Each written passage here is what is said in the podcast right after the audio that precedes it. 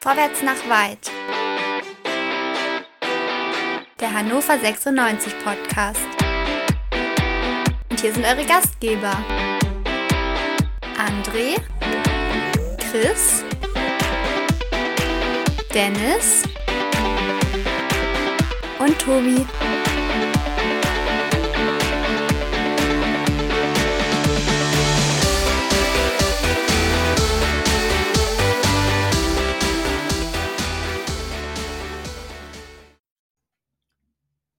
HörerInnen, es ist Donnerstagabend, kurz vor dem großen Zweitliga-Topspiel der beiden Top-Teams. Man kann es gar nicht anders sagen, von einer Siegesserie in die nächsten. Da äh, taumeln gerade Hannover 96 und Arminia Bielefeld. Und darüber wollen wir reden heute Abend, aber nicht nur darüber, sondern natürlich auch, was da vor Gericht passiert ist in Hannover, welche Konsequenzen das haben wird. Und damit hallo und herzlich willkommen zu Vorwärts nach Weit, dem 96 Podcast bei meinsportpodcast.de. Mein Name ist Tobi und an meiner Seite aus dem Team wieder einmal der Chris. Chris, guten Abend. Ähm, später werden wir noch den Dennis begrüßen, aber jetzt einmal freue ich mich besonders auf eine Gästin. Ich habe ja schon im letzten Podcast gesagt, dass ich habe das komisch gegendert, muss ich ganz ehrlich sagen, als ich nochmal reingehört habe, aber gestern hört sich besser an. Ähm, ich darf begrüßen Eva. Eva Lotterbohle, du bist Arminia-Fan, wie eigentlich die meisten wissen, fast alle wissen, alle wissen. Und du darfst heute bei uns sein und darfst uns erzählen, wie toll das gerade ist, Arminia Bielefeld-Fan zu sein. Guten Abend. ja, hallo, äh, guten Abend, danke für die Einladung. Ja, ich würde gerne nochmal zu zwei Jahren zu, vor, vor zwei Jahren zurück. Da war die Tabellensituation ein bisschen besser. Verstehe ich gar war. nicht. Ja, kann ich gar nicht verstehen. Gar nicht. Nee, nee, nee, kann ich, kann ich gar nicht verstehen. Und natürlich auch herzlich willkommen, Alexander Kiener, unser VNW-Pod Fußballlehrer. Alex, du wirst uns erzählen, wie Arminia taktisch aufgestellt ist, vielleicht auch erklären, warum Arminia es gerade nicht so leicht hat und vor allem, was 96 tun muss, um den Negativtrend von zwei Niederlagen in Folge zu stoppen. Guten Abend, Alex. Ja, guten Abend zusammen. Schön, dass du da bist. Eva, erzähl mal, wie ist das so? Ich meine, ähm, ihr seid Tabellenletzter, ne? Habe ich das richtig gesehen? Ja, nee, gar nicht. Das ist, äh, Tabelle endet nach 17. Nein, ja, ja, ja wir sind Was ist denn da los? Äh, ja, also, wa was denn da los? Ähm, sehr, sehr schlechter Saisonbeginn. Deshalb wurde ja Uli Forte nach äh, vier Spieltagen auch schon wieder entlassen. Ähm, Markus Rieck, ehemaliger Geschäftsführer Finanzen, äh, hat es im äh, Arminia-Podcast als Missverständnis beschrieben, auch sehr nett. Äh, das Missverständnis, das uns sehr, sehr viel gekostet hat, ist natürlich, wenn du mit vier Niederlagen in die Saison startest, schon mal nicht so wahnsinnig geil, sage ich mal ganz ehrlich. Dann ist es natürlich auch so, äh, woher soll die Mannschaft Selbstvertrauen nehmen? Irgendwie abgestiegen, seit Februar nicht mehr gewonnen. Ähm, dann hat ja Daniel Scherning übernommen. Es sah zumindest ein bisschen geordneter aus. Man hat ja. erstmal, war eine Zeit lang ungeschlagen, aber hat dann eben Spiele gegen Nürnberg, ähm, gegen Karlsruhe und äh, ich habe schon wieder das, äh, ah ja, Düsseldorf verloren. Ähm, und dann steht man eben als 18. da, weil man sich vielleicht auch ein bisschen darauf verlassen hat, dass andere Mannschaften nicht auf einmal auch das Fußballspielen für sich entdecken. Ähm, und es, glaube ich, auch einfach in dieser Saison so ist, dass die, die Aufsteiger aus der dritten Liga eben nicht so, also dass sie spielerisch auf jeden Fall stärker sind, also gerade Kaiserslautern natürlich, aber generell einfach ähm, nicht so wie die Würzburgs und Wiesbaden der letzten Jahre irgendwie ähm, eigentlich der, oder auch Ingolstadt irgendwie direkt wieder den Gang relativ offensichtlich in die dritte Liga antreten. Und dann ist es einfach so, dass diese Mannschaft ähm, wahnsinnig große Probleme hat, sich zu finden. Ähm, aus verschiedenen Gründen keine Konstanz auch in den, der Startelf zu sehen ist. Und auch, also vor allem so die Abwehr halt einfach extrem anfällig ist, ähm, ja. dass individuelle Fehler dazu kommen.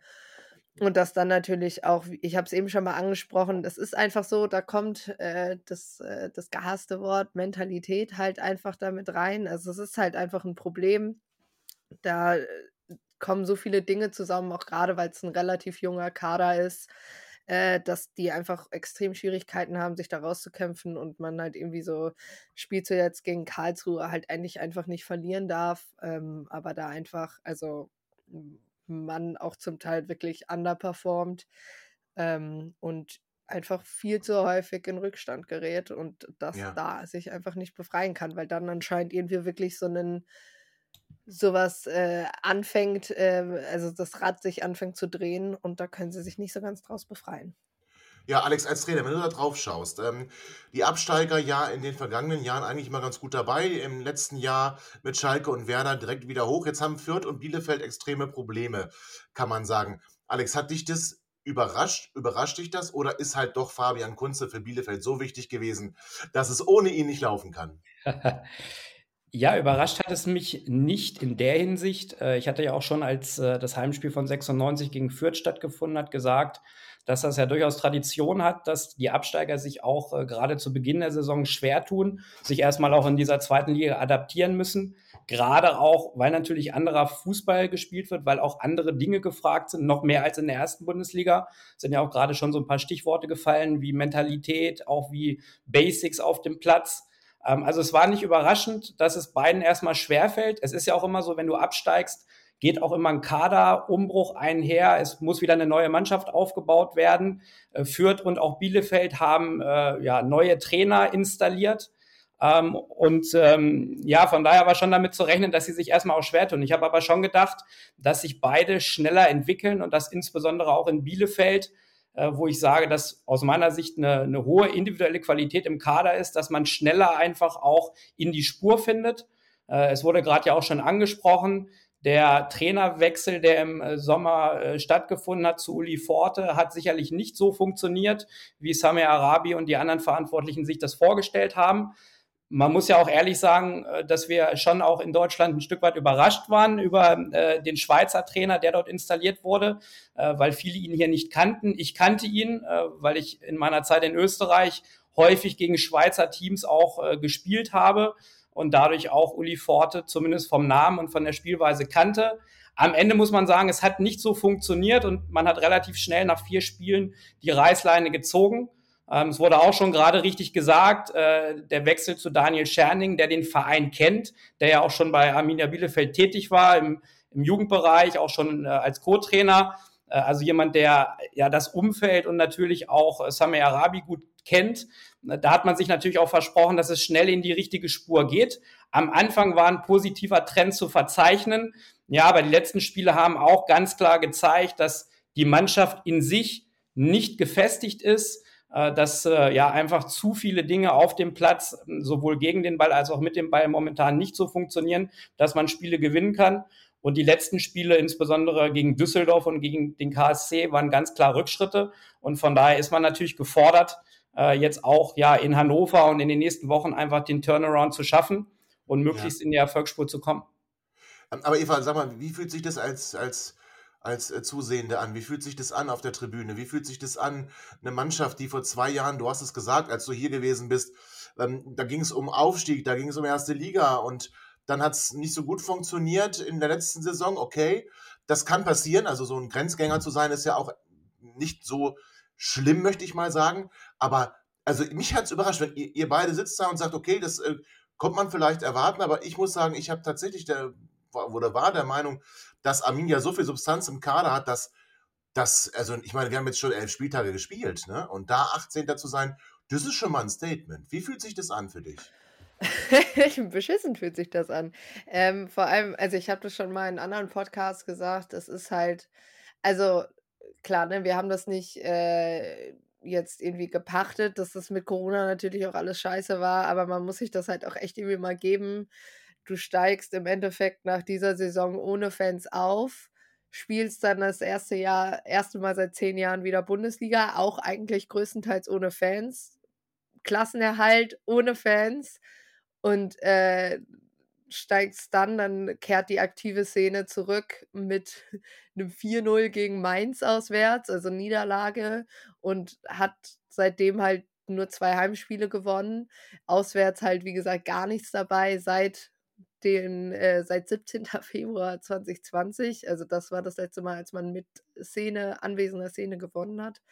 Ähm, ja, also es ist halt irgendwie, man merkt es irgendwie auch drumherum, dass einfach dieser Pessimismus super schnell da ist, ähm, dass man irgendwie, also auf jeden Fall in meinem äh, Freundinnenkreis, dass man eigentlich nicht nur draufhauen will ähm, und nicht irgendwie da nur unsachliche Scheiße irgendwie raushauen will und gucken will, woran es liegt. Man auch irgendwie weiß, woran es liegt. Also, keine Ahnung, so, so ganz offensichtlich ist halt einfach das Mittelfeld, was nicht funktioniert, Ja. dass jemand wie Manuel Pritel seit seiner Corona-Infektion letzten äh, Winter einfach auch nicht mehr er selbst ist, der in gar keine Zweikämpfe geht. Das war gegen Düsseldorf zum Beispiel super offensichtlich, dass da dann im Zentrum auch einfach, also dass dieses Bindeglied zwischen, zwischen Mittelfeld und Sturm einfach nicht klappt, dass im Zentrum schon viel zu viele Bälle verloren gehen und dadurch eben die Abwehr, die halt zum Beispiel jetzt zuletzt gegen Karlsruhe auch schon sehr durchgewürfelt war, weil Klünter noch gefehlt hat und Chipka nur eine Hälfte spielen konnte. Und dann hatte man irgendwie Guillermo Ramos als äh, Rechtsverteidiger, der hinter eine Pressquote von 41 Prozent hatte, was halt unterirdisch schlecht ist. Ähm, weil generell halt die Passquote von Bielefeld als sehr unterirdisch ist. Aber das kommt halt irgendwie alles dazu. Es geht, also der Spielaufbau von Bielefeld ist so einfach nicht da.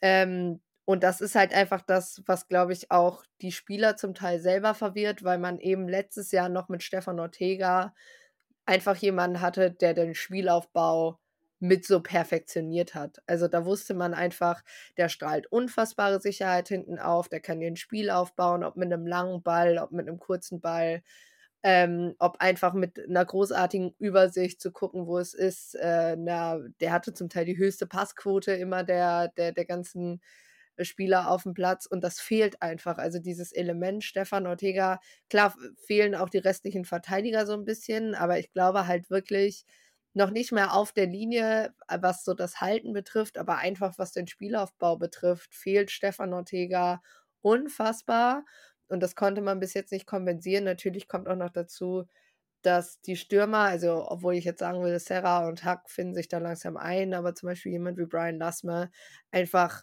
wie ein kompletter Fremdkörper wirkt. Also der, der Kerl wurde damals oder uns vor anderthalb Jahren so nach dem Motto vorgestellt mit, ja, kam als mit der schnellste Spieler aus, aus der zweiten französischen Liga. Am Wochenende stand der, weiß ich nicht, 70 Minuten auf dem Platz und der schnellste Spieler war Freddy Jeckel als Innenverteidiger, der auch nur 30 Minuten gespielt hat, weil er dann mit einer Gehirnerschütterung vom Platz musste. Also das passt irgendwie nicht. Ganz, ganz viele Spieler, dieses, diese individuelle Klasse hast du angesprochen, die ist einfach nicht, also die wird nicht voll ausgespielt. Ich weiß, dass es auch im Verein zum Teil ähm, mehr oder weniger durch die Blume auch schon kommuniziert wurde. So, da, da sind zu viele Spieler einfach nicht an ihrem Leistungslimit. Und das ist halt extrem bitter, wenn das so eine Summe ist und dann stehst du als Fan halt im Block und denkst so, boah, eigentlich ist es mit einer der geilsten Kader, die wir hier in Bielefeld hier hatten. Das ist einfach so. Also von der individuellen Klasse das mit dem Kader von, von der Ausstiegssaison zu, zum Beispiel zu vergleichen. Eigentlich ist das besser, jetzt mal abgesehen, wenn du irgendwie noch einen Ortega und irgendwie Jonathan Klaus dabei hättest. Aber es kommt und Fabi halt Kunze hast du jetzt vergessen, ja. Ja, und Fabi Kunze habe ich vergessen. Ähm, das, das ist halt einfach extrem bitter und es führt einfach natürlich auch dazu, dass ähm, hier halt wirklich auch zum Teil wieder diese, diese Stimmung von 2014 irgendwie herrscht, wo du dann echt dachtest so, oder auch 2017 zwischenzeitlich, wo du dir dachtest so, ja, wie viele Trainerwechsel müssen denn noch so ungefähr, äh, bis es hier mal klappt. Und äh, liegt es dann halt wirklich am Trainer oder liegt es einfach an den Spielern? Und ich glaube, das ist immer das Frustrierendste, wenn du immer denkst so, Gut, es könnte halt sein, dass gar nicht mal der Trainer das Hauptproblem ist, sondern einfach die Spieler, die ihre da einfach zum Teil noch nicht realisieren, was hier auf dem Spiel steht. Ähm, und das ist einfach extrem bitter und extrem frustrierend. Und da kannst du Ja. als Fan halt, also ich weiß, dass die die Spieler, der Trainer, die suchen den Kontakt zur Szene, also und zu den Fans, auch zum Beispiel im Spiel gegen Düsseldorf. Aber wenn dann da jemand steht und sagt, ey, ja, wir müssen gegen Karlsruhe ein anderes Gesicht zeigen und dann sehen die ersten 45 Minuten so aus, wie sie aussehen gegen Karlsruhe. Das ist halt ein Schlag ins Gesicht für jeden Fan, der in Düsseldorf dabei ist, der dabei war, der sich dann in, gegen Karlsruhe wieder hinstellt und jetzt, nächste, jetzt am Samstag wieder in Hannover dabei ist. Das ist einfach ein Schlag ins Gesicht. Und ähm, ja, es ist, also man muss dazu noch sagen, dass die Stimmung dafür im Stadion noch relativ gut war. Also einfach Ja. vom Support her. Und ich glaube, ähm, das, da muss der, da müssen die Spieler auch ganz, ganz schnell aufwachen und raffen, dass, äh, dass hier wirklich was auf dem Spiel steht und dass da jetzt jeder an die Leistungsgrenze gehen muss. Ja, Chris, das erinnert mich so ein bisschen, wenn ich Eva so zuhöre, an unsere letzten beiden Jahre und besonders die letzte Saison. Auch da haben wir hier oft drüber gesprochen, dass vielen Spielern gar nicht bewusst ist, dass ähm, hier etwas auf dem Spiel steht, was hier auf dem Spiel steht. Auch da hatten wir Trainer, die gesagt haben, wir müssen ein anderes Gesicht zeigen. Und es hat nicht funktioniert. Chris, äh, erinnert dich das auch ein bisschen daran vielleicht? Ja, durchaus. Das erinnert mich äh, sehr an uns. Wir haben ja speziell zu Saisonbeginn in den Jahren äh, häufig darüber philosophiert, wie viel besser der Kader zum Vergleich der Vorsaison ist und waren dann relativ zügig enttäuscht, wenn die Mannschaft nicht die Leistung abrufen konnte, nicht auf den Platz bringen konnte und äh, warum auch immer. Und es war, wie, wie du sagst, äh, viel von Mentalität, Galligkeit äh, die Rede. Ähm, und es war dann schier zum Verzweifeln. Ich musste aber gerade schmunzeln, als Eva meinte, dass es halt auch Spieler gibt, äh, die den Fans als äh, jetzt sinngemäß der Heiland angekündigt worden sind und das dann nicht erfüllen konnten. Ich musste sofort an Ricardo Sosa denken, der uns mal als neuer Luis Figo hier äh, unter den Tannenbaum gelegt wurde. Ähm, und der konnte das ja auch nicht erfüllen. Das ist natürlich auch schwierig, wenn Leute dann so einen Rucksack aufgesetzt kriegen. Ich finde es aber, also für mich, ich bin auch ein bisschen überrascht, dass Eva das gar nicht so äh, äh oder nur so randläufig erwähnt. Äh, Fabian Klos ist jetzt gewiss verletzt, aber wenn man mal anguckt, äh, was für Leistungen dieser Mann in den letzten beiden Zweitligasaisons abgerufen hat, mit jeweils fast 20 Toren, glaube ich, und einer zweistelligen Anzahl an Vorlagen. Gut, der Mann ist jetzt auch 34, aber das ist halt auch ein Faktor, der, äh, der Klos funktioniert da vorne nicht. Der war in den vielen, vielen Jahren äh, Zweitklassigkeit oftmals der entscheidende Faktor, der für Bielefeld dann entscheidende Punkte äh, gemacht hat oder entscheidende Tore geschossen hat. Ähm, Jetzt kommt das Alter, das kennen wir alle ein wenig und, und jetzt äh, braucht es da Ersatz. Ich glaube, dass man mit dem äh, Vegetarier Albtraum Robin Hack da eigentlich einen sehr guten Mann hat, auf, äh, speziell wenn er über rechts kommt. Ähm, äh, war er ja ziemlich stark in der Saison, glaube ich auch. Stärkster Torschütze, meine ich. Ähm, aber, aber es fehlt halt so ein bisschen. Ne? Das, ja. Man merkt, das, das Zusammenspiel ist nicht und wahrscheinlich wird äh, der Schlüssel äh, oder der Schlüssel zum Wohlsein sein, wenn die Mannschaft die Chance hat, sich über mehrere Spiele auf dem Platz zu finden und das setzt halt voraus, ja. dass der Trainer in seiner Ausstellung auch eine gewisse Kontinuität hat. Ja, schön, dass du so viel über Bielefeld redest, wenn ich dich über 96 frage. Alex, ähm, vielleicht kannst du uns sagen, was der Schlüssel ist. Vielleicht kannst du uns sagen, was, was muss Arminia Bielefeld jetzt machen oder anders, wie tritt Arminia Bielefeld auf? Eva hat gesagt, wenig Konstanz in der Startaufstellung. Ähm, blick mal nochmal als Trainer drauf, bitte. Ja, das Entscheidende ist ja immer, wie baust du eine erfolgreiche Mannschaft? Du brauchst immer aus meiner Sicht eine gute zentrale Achse, die funktioniert. Du brauchst auch ganz klar Fixpunkte äh, innerhalb der Mannschaft auf dem Platz. Und äh, Eva hat es ja auch schon angesprochen, es gab unglaublich viele Wechsel. Auch beim letzten Spiel gegen äh, den KSC sechs Veränderungen in der Startelf. Äh, natürlich einerseits verletzungsbedingt, andererseits dokumentiert das ja auch, dass äh, Daniel Schenning wahrscheinlich mit der Leistung in Düsseldorf nicht zufrieden war und auch wieder das eine oder andere verändert hat. Wenn du aber so viel Wechsel immer wieder drin hast, kann, so wie es auch gerade angesprochen wurde, sich keine Kontinuität bilden. Du hast insgesamt auch nicht, ja, diese, ähm, diese Struktur dann auf dem Platz, Spieler, an denen du dich orientieren kannst. Und wenn man dieses Gesamtgefüge sieht, dann merkt man momentan zum einen, äh, dass da keine gefestigte Struktur auf dem Platz ist. Zum anderen, dass natürlich die Spieler auch nicht von Selbstvertrauen momentan zehren können nach den äh, gezeigten Leistungen und auch nach den gezeigten Ergebnissen.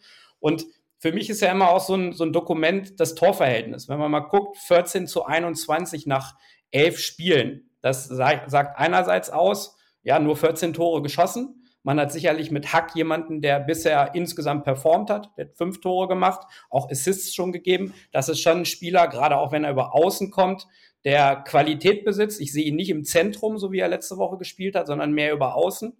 Ähm, ich denke auch, dass sie ähm, auch mit Yanni Serra einen guten jungen Spieler hat, der für mich aber auf der anderen Seite auch eher eine zweite Spitze ist. Also wenn er alleine vorne spielt, glaube ich nicht, dass er so diese Effektivität und Durchschlagskraft entwickeln kann, als wenn dann vielleicht ein Fabian Klos neben ihm spielt. Also es fehlt so dieser klassische Mittelstürmer, der auch für Tore garantiert, wie wir ihn bei anderen Vereinen haben, Glatzel beim HSV, Füllkrug bei Werder Bremen im letzten Jahr. Also da gibt's ja genügend Beispiele, Terodde bei Schalke. Also das fehlt momentan in der Offensive Ähm, und in der Defensive, man sieht es auch mit den 21 Gegentoren, durch die vielen Wechsel, auch durch die vielen individuellen Fehler, die in den Spielen passiert sind, ähm, ist die Gegentorquote einfach zu hoch. Ja, und dann hat man am Ende jetzt schon sieben Niederlagen und steht erstmal unten.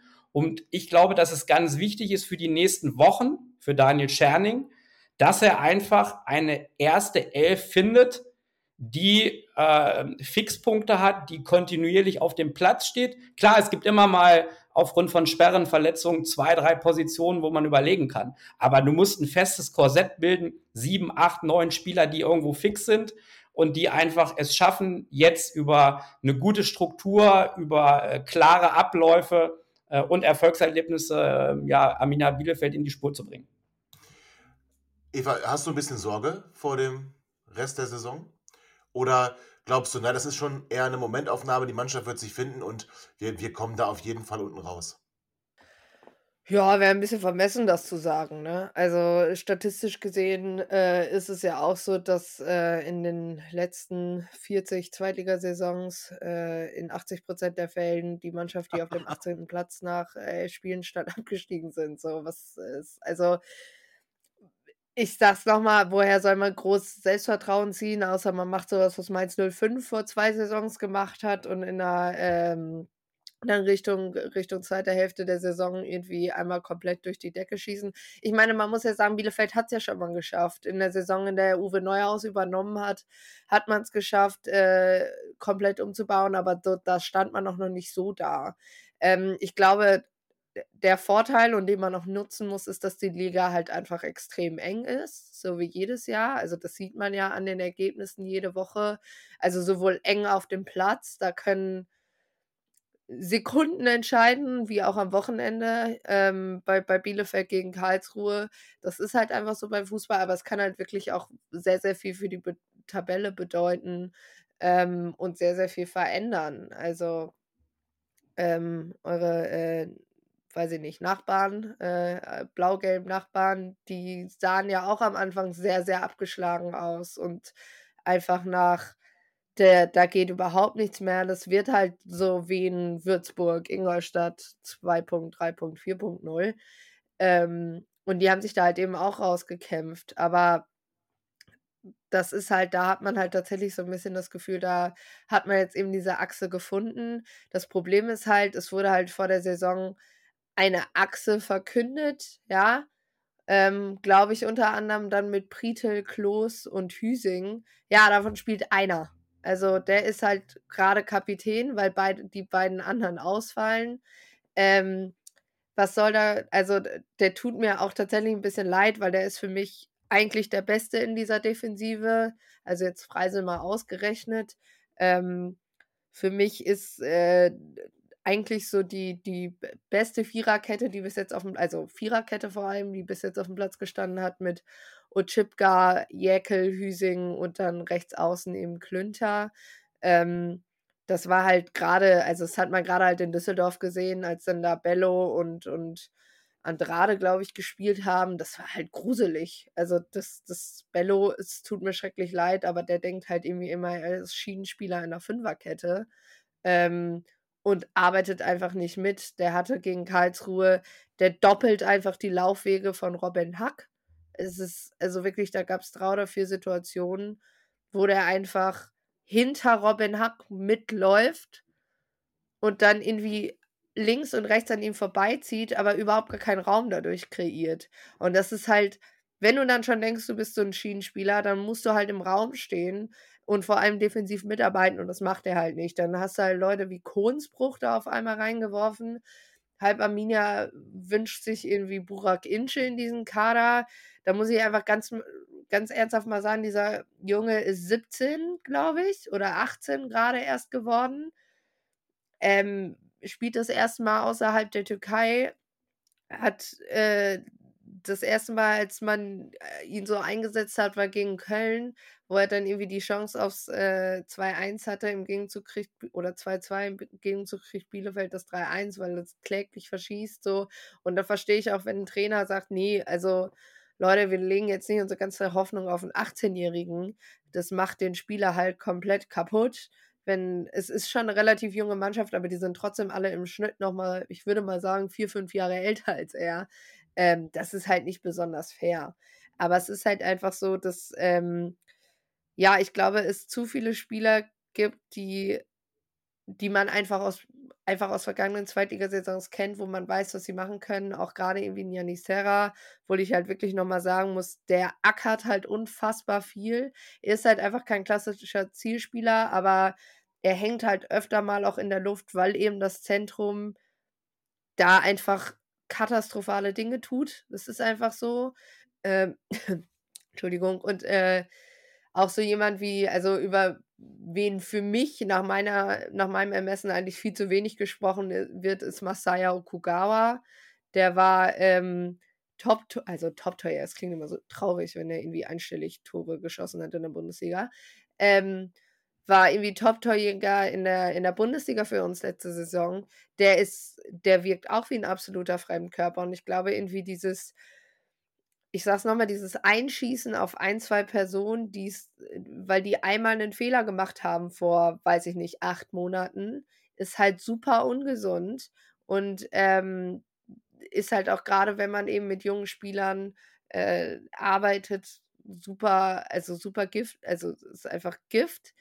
Und deshalb kann ich auch verstehen, dass halt ein Burak Ince dann irgendwie nicht im Spiel gegen Düsseldorf da von Anfang an reingeworfen wird, weil man weiß, wie ein, man gewinnt auswärts nicht. Also letztes Mal hat man auswärts gegen den späteren Europapokalsieger gewonnen ähm, im Januar. So, wo, wo soll man da das, äh, ja. also was soll der da jetzt ver dran verändern? Und das ist halt, ja, irgendwie ist es eine Konstellation auf, aus ganz, ganz vielen Dingen. Und klar mache ich mir da Sorgen, weil ich habe eigentlich keinen Bock, zwei Saisons nacheinander abzusteigen. Ja. Auch einfach, weil wir alle wissen, die finanzielle Situation in Bielefeld ist nicht mehr die von 2011 oder 2014 ähm, oder irgendwie 2017. Aber ein Drittliga, also ein Zweitliga-Abstieg in die dritte Liga, es kostet einfach so, so viel. Und was glaubst du, ähm, wenn wir jetzt mal wirklich die nächsten Spieltage vorspulen und wir sind jetzt ähm, nach dem 34. Spieltag, welcher Tabellenplatz steht am Ende unterm Strich für Arminia?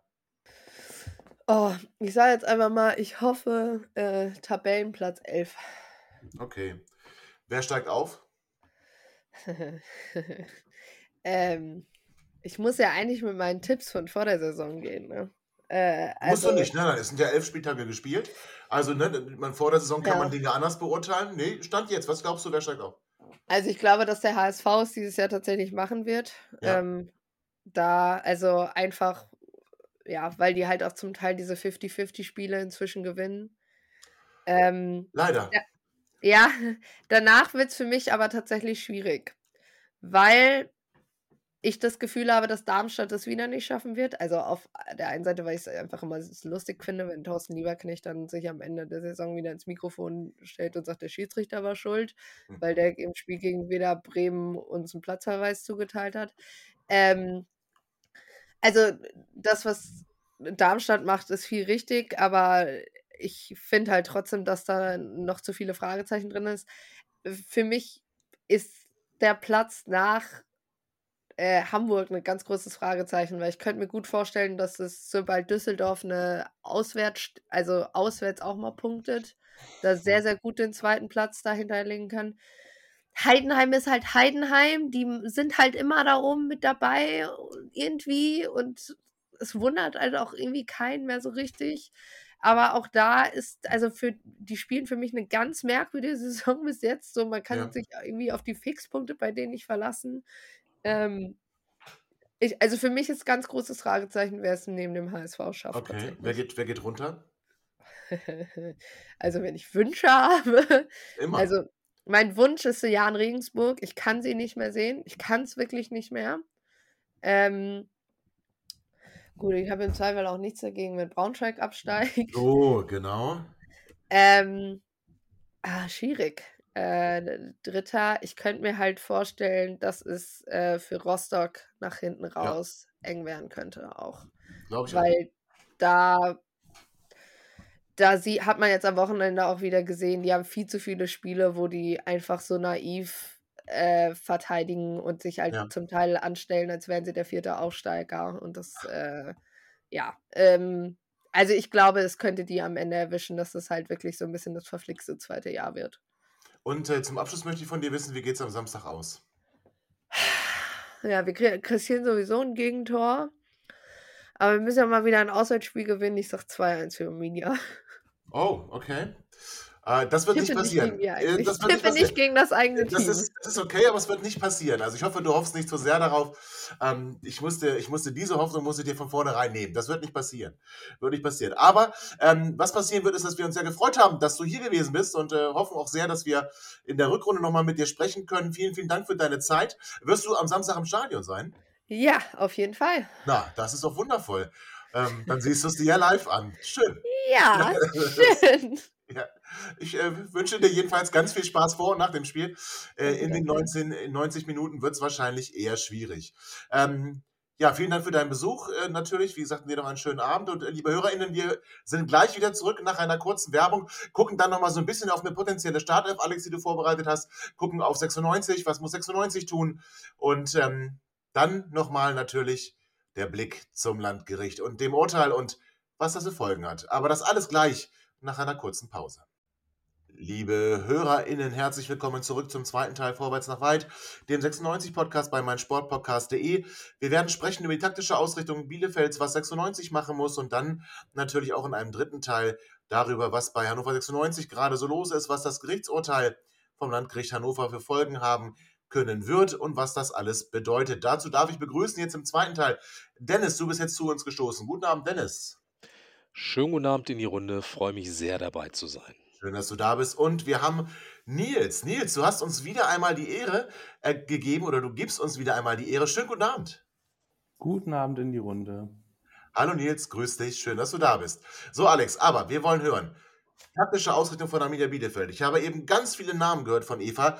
Die habe ich zum allerersten Mal gehört. Spricht nicht für mich, ist aber so. Deswegen, ich brauche dich jetzt, ähm, Alex. Natürlich Janis Serra, den kenne ich. Hannoveraner Jung. Aber was kannst du uns sagen? Taktische Ausrichtung von Arminia und vielleicht auch eine potenzielle Startelf, obwohl wir wissen, dass es schwer ist, weil sie da sehr häufig gewechselt haben in der letzten Zeit. Ja, von der Systematik her können wir von Arminia Bielefeld äh, ein 4-3-3 erwarten. Das ist auch insgesamt das System, was Daniel Scherning bei seiner letzten Station äh, beim VfL Osnabrück gespielt hat. Ich habe sehr viele Spiele letztes Jahr äh, in Osnabrück gesehen, weil ich natürlich auch sehr intensiv die dritte Liga verfolge. Und er hat dieses System auch nach Bielefeld adaptiert. Ähm, gegen den Ball ist das häufig ein 4-1-4-1. Letzte Woche hat er erste Halbzeit gegen den Ball eher ein 4-2-3-1 gespielt, dann aber zur Halbzeit auch umgestellt, wieder zu diesem 4-1-4-1, was offensiv dann ein 4-3-3 wird. Und deshalb erwarte ich diese Systematik auch am Samstagabend in Hannover. Ähm, von der ersten Elf haben wir ja auch schon gehört, dass es in den letzten Wochen extrem viele Wechsel gegeben hat. Es hat sich noch keine Stammelf herauskristallisiert. Allein im letzten Spiel gegen den KSC gab es sechs Wechsel in der Startformation. Von daher darf man gespannt sein, für welche erste Elf sich Daniel Scherning entscheidet. Ich erwarte auf jeden Fall im Tor Freisel, äh, der ja von Schalke 04 gekommen ist, ein äh, guter mitspielender Torwart ähm, der äh, sich sicherlich auch noch äh, finden muss in seinem neuen Verein und vor allen Dingen auch in der immer wieder veränderten Viererkette. Aber es ist jemand, der von hinten ja, ein gutes Aufbauspiel hat und mit seiner Qualität eigentlich dazu beitragen soll, dass die Defensive stabil ist. Fixpunkt in der Viererkette ist aus meiner Sicht Kapitän Hüsing, der mit seiner Erfahrung, äh, auch seiner Zweikampfstärke und Robustheit äh, den Laden hinten äh, führen soll, insbesondere auch seine Mitspieler führen soll. Ähm, ein weiterer Fixpunkt in der Viererkette ist aus meiner Sicht Linksverteidiger Otschipka, den wir ja aus der Bundesliga von Eintracht Frankfurt, von Schalke 04, von Union Berlin kennen, der äh, mit seinem linken Fuß immer wieder auch gute Bälle nach vorne spielt, auch gute Flanken vors Tor bringt. Der hat Qualität nach vorne. Er ist für mich eher ein Fünferkettenspieler äh, in der Schiene links. Äh, hier ist er, wie gesagt, in der Viererkette aktiv und hat schon auch das ein oder andere Defizit nach hinten offenbart. Die anderen beiden Positionen, also der Partner von Hüsing und auch ähm, ja, die Rechtsverteidigerposition, da gab es unglaublich viele Wechsel. Da muss man abwarten, ähm, wer fit ist und für wen sich dann Scherning entscheidet. Im Innenverteidigerbereich kann das Jekel sein neben Hüsing, das kann auch Andrade sein. Äh, und im Rechtsverteidigerbereich erwarte ich eigentlich Ramos. Aber nochmal, da müssen wir abwarten, was passiert. Im Dreier-Mittelfeld davor ist für mich ein Schlüsselspieler und insgesamt auch ein Fixpunkt in der Bielefelder Elf Vasiliadis, der äh, zuletzt in Paderborn gespielt hat. Ähm, er ist für mich deshalb ein sehr wichtiger Spieler für dieses Konstrukt, weil er einerseits sehr laufstark und bissig in den Räumen agiert, ein guter Balleroberer ist und er hat andererseits auch äh, kreative Momente nach vorne, spielt gute Pässe in die Tiefe, äh, rückt auch immer wieder nach und versucht Gefahr nach vorne auszustrahlen. Das ist ein Spieler, den 96 aus meiner Sicht aus dem Spiel nehmen muss. Äh, die Partner daneben, auch da gab es viele Wechsel. Äh, Lippin Chia auf der 6, Ratzkowski, Kanuric im, im Achterbereich. Da muss man auch gucken, was passiert. Ähm, ich gehe davon aus, dass Scherning das Mittelfeld auch ein Stück weit an 96 orientieren wird also sehr mannorientiert spielen wird. Und von daher muss man sehen, ob sie mit einem Sechser und zwei Achtern oder zwei Sechsern und einem Zehner spielen. Äh, bei den drei Spitzen vorne erwarte ich auf den Seiten Hack und Okugawa. Äh, die wurden auch schon vorhin angesprochen. Beide Spieler, die sehr agil in den Räumen sind, die ein gutes Tempo haben und die beide auch schon Torgefahr ausgestrahlt haben. Hack ist mit fünf Toren äh, und zwei Assists bisher der Topscorer bei Arminia Bielefeld und jemand, der den Unterschied ausmachen kann. Okugawa ist auch jemand, der schon aufgefallen ist, auch schon drei Tore erzielt hat. Also Bielefeld hat auf jeden Fall Qualität über die Außen, auch in die Tiefe nach vorne. Äh, darauf muss 96 vorbereitet sein. Im Zentrum wird wahrscheinlich Janni Serra spielen, den wir ja aus der Region Hannover kennen, der auch im Nachwuchsbereich bei 96 schon aktiv war, bevor er dann über den Nachwuchs von Borussia Dortmund und Holstein Kiel nach Bielefeld gekommen ist. Äh, es fehlt ganz klar Fabian Klos vorne, der der Torgarant und auch der Fixpunkt eigentlich ist. Und äh, es würde sicherlich auch Yanni Serra gut tun, wenn er den neben sich hätte.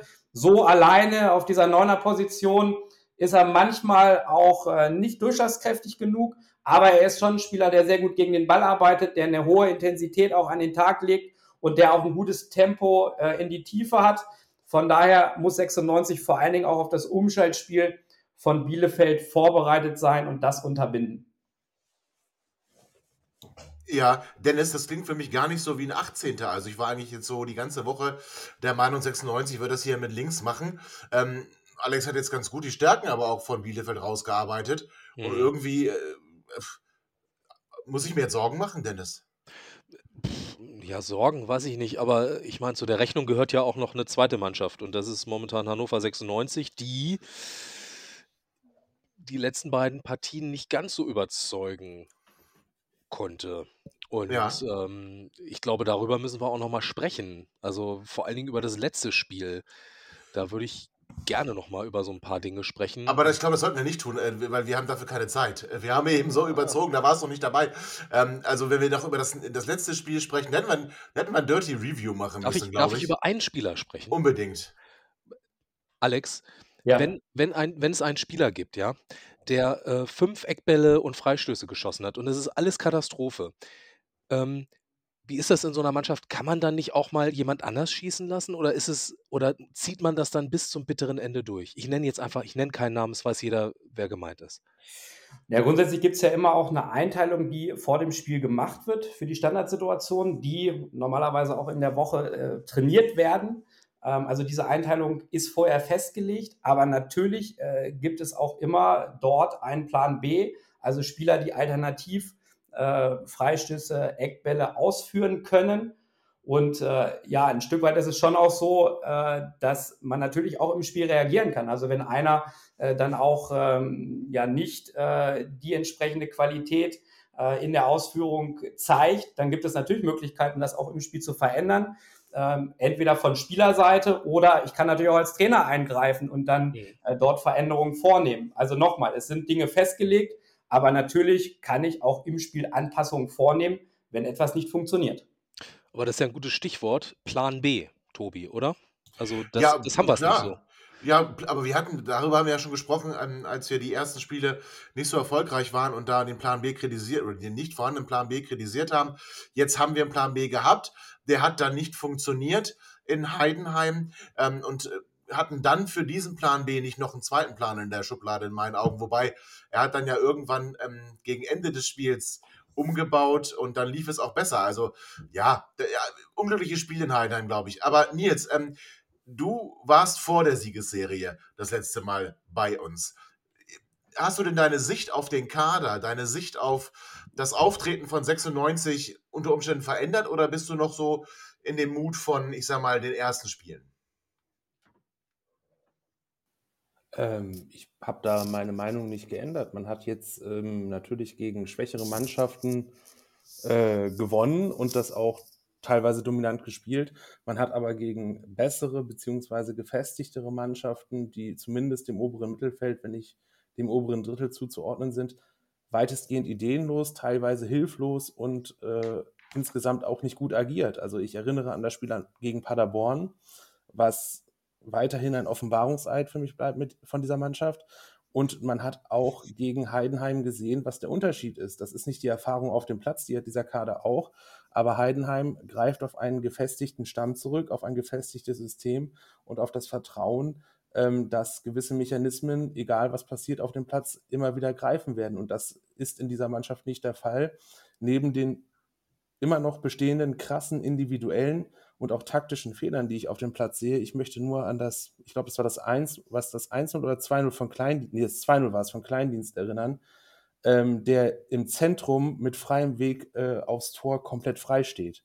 Und äh, da sieht man die Schwächen und äh, die Siegesserie war schön, aber sie hat die Schwächen vielleicht verdeckt, aber die Schwächen bestehen aus meiner Sicht weiterhin. Ja, aber zum Glück kommt jetzt nicht ein Gegner aus dem oberen äh, Tabellendrittel, sondern eine Tabellenletzte. Alex, ähm, also was wird 96 tun? Glaubst du, dass äh, Stefan Neidl zurückkehrt zur äh, 4-4-2 Raute unter Umständen? Er hat äh, ja schon ein bisschen umgebaut in der Schlussphase äh, von Heidenheim. Also wie erwartest du 96 gegen Bielefeld und hast du da vielleicht auch eine Startaufstellung für uns, die du uns präsentieren kannst? Ja, erstmal ist es ja so, dass ich denke, dass 96 eine klare Leistungssteigerung braucht im Vergleich zum Spiel gegen Heidenheim. Das ist ja gerade auch schon angeklungen. Also du musst einerseits gegen den Ball eine deutlich höhere Intensität an den Tag legen. Ähm, aus meiner Sicht hat äh, 96 in Heidenheim kein Pressing gespielt. Also da waren immer wieder Situationen, wo der Gegner sich einfach rauskombinieren konnte äh, wo, man, wo man keinen Zugriff hatte. Das ist auch immer die Frage, wo will ich pressen? Ich finde äh, nach wie vor, ähm, auch gerade gegen eine Mannschaft wie Bielefeld, die momentan in keiner guten äh, Tabellenkonstellation äh, ist und auch vom Selbstvertrauen her mit Sicherheit Probleme hat, ja, da muss ich schon gucken, dass ich von Beginn an äh, sie unter Druck setze, dass ich sie zu Fehlern zwinge. Äh, also das ist so ein Schwerpunkt, der aus meiner Sicht auf jeden Fall äh, gelingen muss am Samstagabend. Und das andere ist, ja, dass man einfach Lösungen mit Ball braucht gegen diesen Gegner.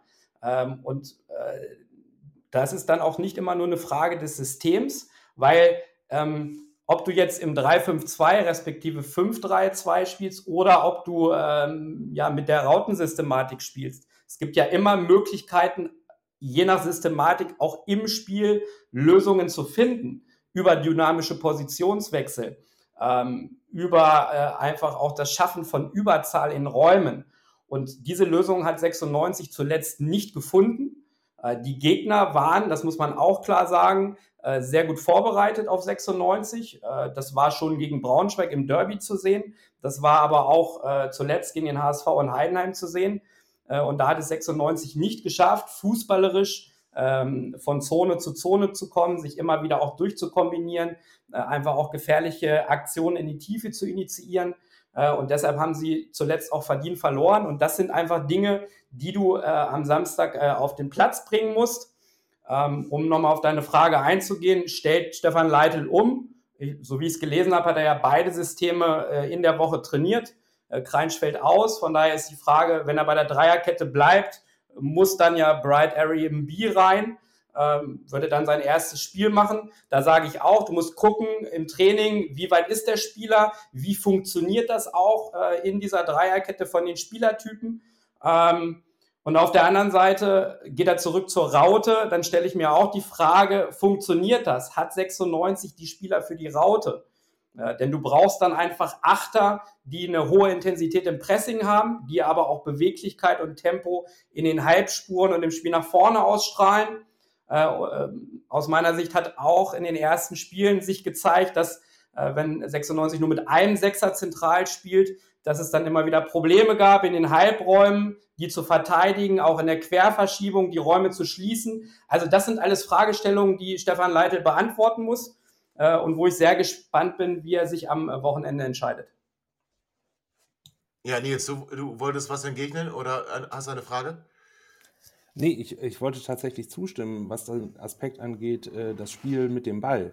Ähm, weil darauf haben sich die Gegner vorbereitet. Wenn ich mich nicht täusche, haben wir auch gegen Heidenheim mehr Ballbesitz gehabt, auch mehr Zweikämpfe gewonnen. Ähm, es bleibt so ein bisschen das Motiv, dass die Gegner sich ganz oft dergestalt auf Hannover 96 einstellen, äh, dass man Hannover 96 den Ball überlässt, weil man davon ausgeht, dass die damit sowieso nicht viel Gefährliches werden kreieren können. Und das ist eine Geschichte, die muss äh, vom Trainer, die muss aber auch von der Mannschaft gelöst werden, weil man vom Namen her die Spieler hat. Und das kriegt die Mannschaft ganz, ganz oft nicht auf den Platz. Die besten Spiele sind meistens gegen die Mannschaften, die selber den Ball haben wollen. Und aus meiner Sicht hat Frank Schmidt äh, in Heidenheim genau das nicht gewollt, sondern 96 erstmal machen lassen. Und ähm, ich gehe davon aus, dass Bielefeld das nicht anders angehen wird.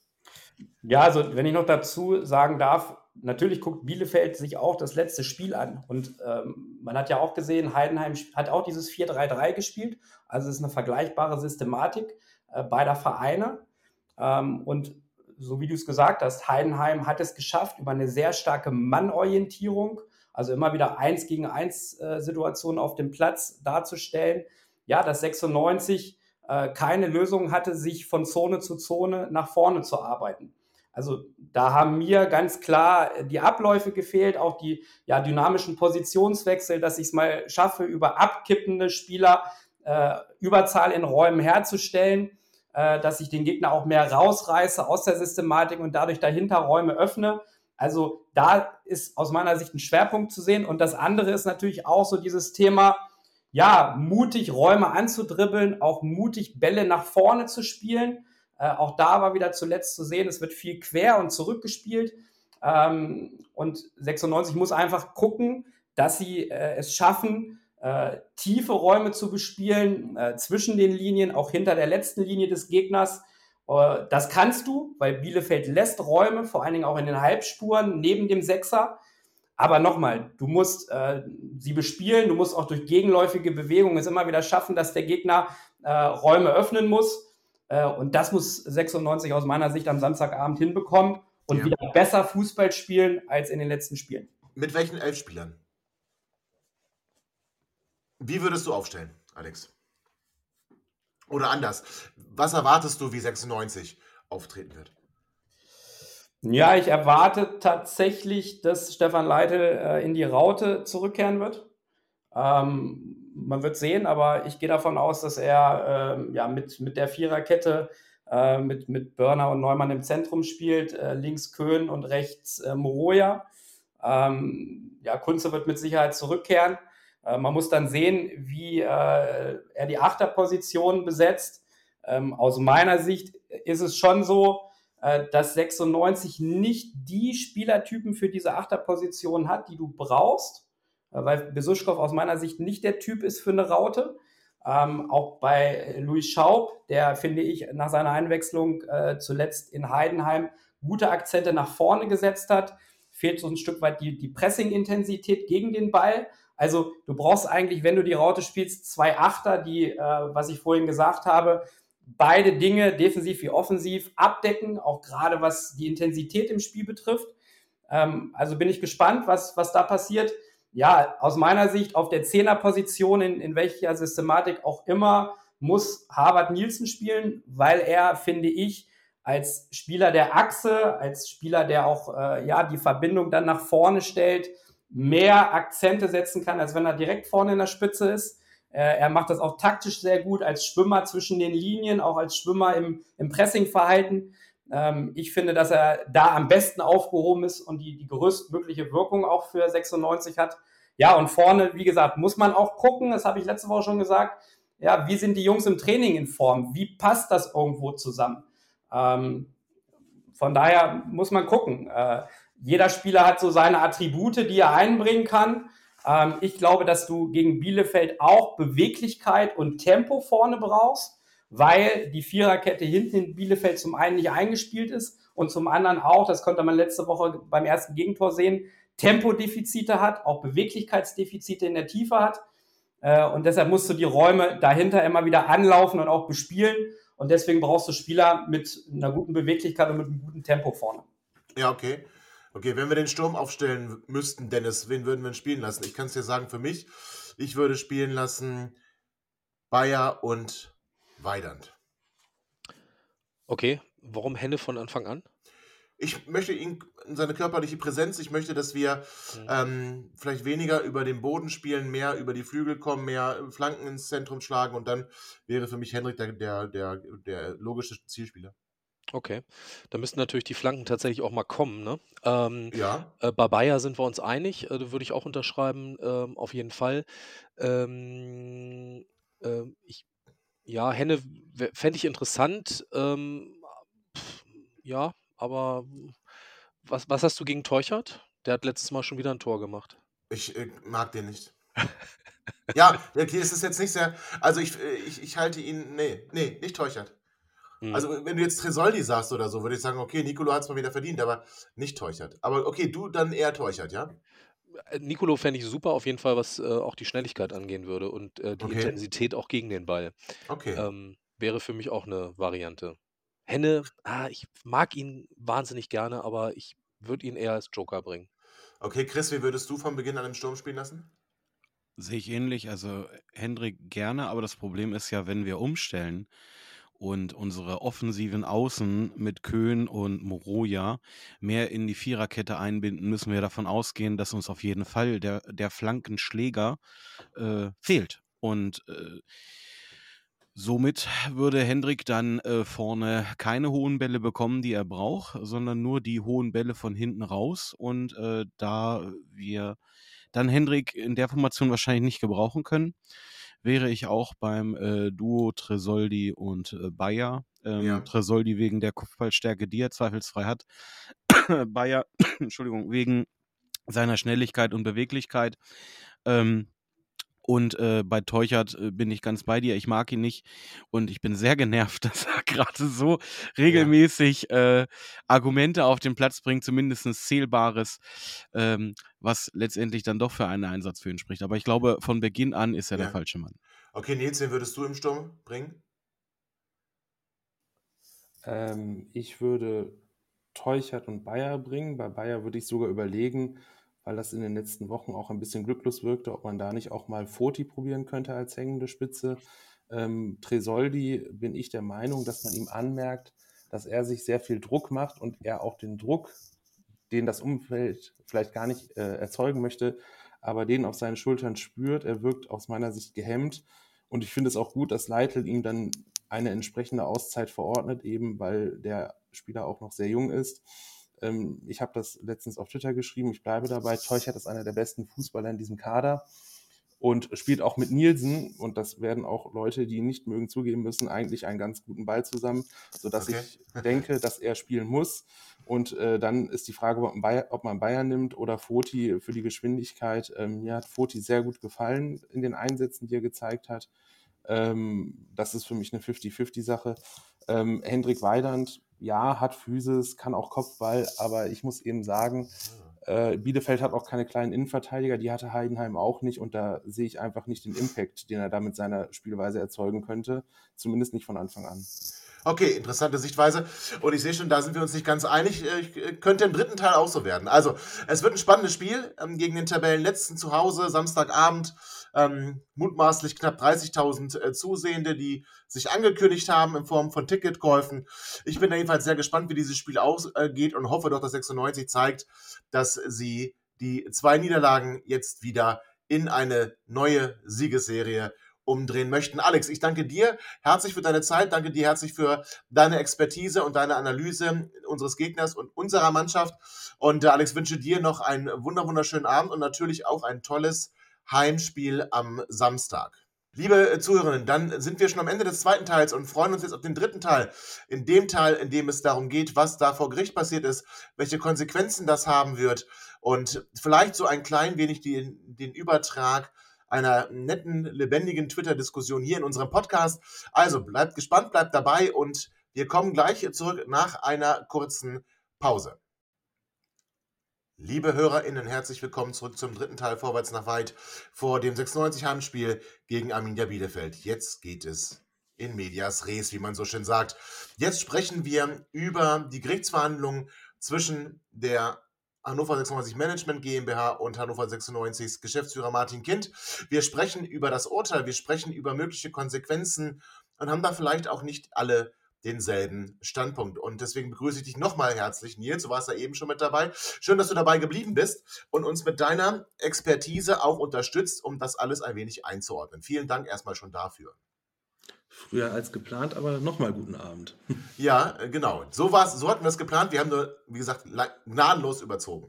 Gnadenlos überzogen. So, ich glaube, es sind auch unsere HörerInnen alle im Bilde. Also ich fasse es nur einmal ganz kurz zusammen. Ähm, Im Juli berief der Vorstand von Hannover 96 bzw. die Management GmbH berief dann ihren Geschäftsführer ab, Martin Kind, in Personalunion dann auch den Geschäftsführer der Profi-Spielbetriebsgesellschaft. Dieser Geschäftsführer setzte sich dagegen gerichtlich zur Wehr, bekam in einem Allsacheverfahren Recht, bekam dann jetzt auch im Hauptsacheverfahren Recht. Und unterm Strich heißt das nichts anderes als Hannover 96 als 100% Gesellschafter darf den Geschäftsführer nicht abberufen, weil in der Satzung verankert ist, dass das nur der Aufsichtsrat der Management GmbH darf und der ist paritätisch besetzt, 2 zu 2, EV und Kapital. Jetzt ist das erstmal so richtig. Das ist so richtig und äh, dass die Entscheidung so gefallen ist vom Landgericht Hannover, wie sie gefallen ist, war eigentlich nach äh, dem Eilverfahren und der Entscheidung des Oberlandesgerichts Celle keine Überraschung mehr. Denn so nach allem, was man lesen konnte, hat das Landgericht Hannover die Begründung, die es selber erstinstanzlich im Eilverfahren gegeben hat, noch einmal wiederholt und damit auch das Oberlandesgericht Celle noch einmal wiedergegeben. Ja, wobei man sagen muss, es war derselbe Richter. Ja, das war derselbe Richter, aber die juristische Frage ist die gleiche und so wie sich die Konstellation gesellschaftsrechtlich gestellt hat, da kommen wir bestimmt noch zu, war es mit der juristisch, wie wir es juristisch nennen, weit überwiegenden Meinung kaum anders zu beantworten. Auch okay. ein anderer Richter wäre höchstwahrscheinlich zu keinem anderen Ergebnis gekommen, vor allem nachdem das übergeordnete Gericht, das Oberlandesgericht Celle, diese Entscheidung bestätigt hatte. Okay. Ähm, Dennis, ich äh, will dich jetzt mit kurz mit rein. Also wir haben ja hier auch schon häufig drüber gesprochen.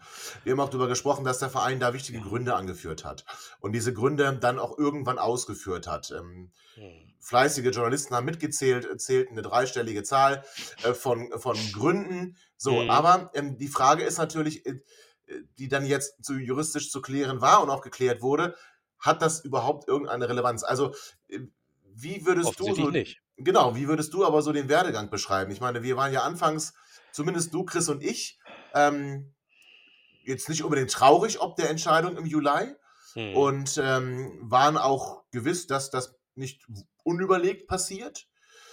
Würdest du jetzt im Nachgang sagen, na, vielleicht war es doch ein bisschen unüberlegt und schlecht vorbereitet? Ja, also es, ähm, es wirkte natürlich ein wenig so und ähm, ich stelle mir schon so ein bisschen die Frage, das habe ich ja ganz am Anfang, habe ich das ja auch verteidigt gegen André unter anderem, dass ich mir gesagt habe, naja, da sind doch auch beim EV, da sind doch Juristen und die haben, die kennen doch die Verträge, die werden das sich doch was dabei denken und die werden doch nicht einfach so ins Blaue schießen. Ähm, so, und das, ja, weiß ich nicht. Ich glaube, ich, ich hoffe, das tun sie tatsächlich immer noch nicht, aber ich habe mittlerweile die Vermutung, dass also zum einen, das kann Nils ja vielleicht auch bestätigen, es hier und da vielleicht auch mal unterschiedliche juristische Auffassungen geben mag, also welcher äh, weiß ich nicht, welcher Bereich irgendwie mehr Gewicht hat. Und das andere, und ich glaube, das ist ein grundsätzliches Problem, was wir auch hier im Podcast schon hatten und was auch bei Twitter äh, zum Beispiel in der Bubble ganz deutlich rauszulesen ist, ist dieses Thema Martin Kind. Ähm, dass da nicht sauber getrennt wird, und das wundert mich tatsächlich schon bei dem, beim EV, sauber getrennt wird zwischen ähm, Martin Kind, KGAA, Geschäftsführer, Martin Kind, Management GmbH, Geschäftsführer. Also wer hat eigentlich welche Fehler aus Sicht des EVs begangen und was kann ich ihm vorwerfen und was zählt dann tatsächlich ähm, für mich, um zu sagen, das ist jetzt ein gewichtiger Grund. Ganz offensichtlich gibt es aber den 96-Vertrag, den haben alle durchgelesen, den haben alle unterzeichnet. Aber lass uns nicht ganz so lange, lass uns bitte ja, okay. nicht ganz so weit ausholen, lass uns bitte das Step by Step machen. Also, ähm, äh, es, ist, es ist verwunderlich und ich, ich mache mir auch ein bisschen Gedanken, tatsächlich, was der e.V. bezweckt hat. Okay, das ist, glaube ich, eine Frage, die man durchaus äh, stellen kann. Ja, Dennis, du hast es gerade gesagt und Nils, du wurdest auch schon quasi angesprochen.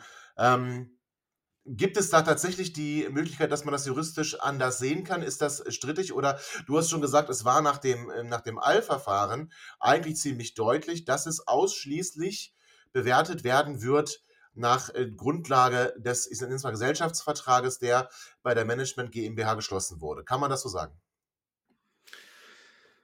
Die juristische Erklärung ist relativ komplex. Ich versuche das mal runterzubrechen. Grundsätzlich gilt erst einmal das Gesetz und auf Grundlage des GmbH-Gesetzes gibt sich eine Gesellschafterversammlung oder eine Gesellschaft einen Gesellschaftsvertrag. Der gilt erstmal. In diesem Gesellschaftsvertrag ist festgelegt worden, also der Management GmbH, dass die Berufung und Abberufung des Geschäftsführers, wofür grundsätzlich die Gesellschafterversammlung zuständig ist, der Aufsichtsrat zuständig keinen soll. Man muss dazu sagen, die Management GmbH von Hannover 96 ist nicht verpflichtet, einen solchen Aufsichtsrat zu bilden, hat es aber getan. Das Landgericht Hannover und auch im, Vorver im vorherangegangenen Eilverfahren, die beiden Gerichte haben gesagt, die Gründe, die vorgetragen wurden für die Abberufung des Geschäftsführers, wofür grundsätzlich einfache Gründe reichen. Man braucht keine besonderen Gründe, um einen Geschäftsführer abzuberufen. Das kann jeder Grund sein, wenn man die Befugnis dafür hat.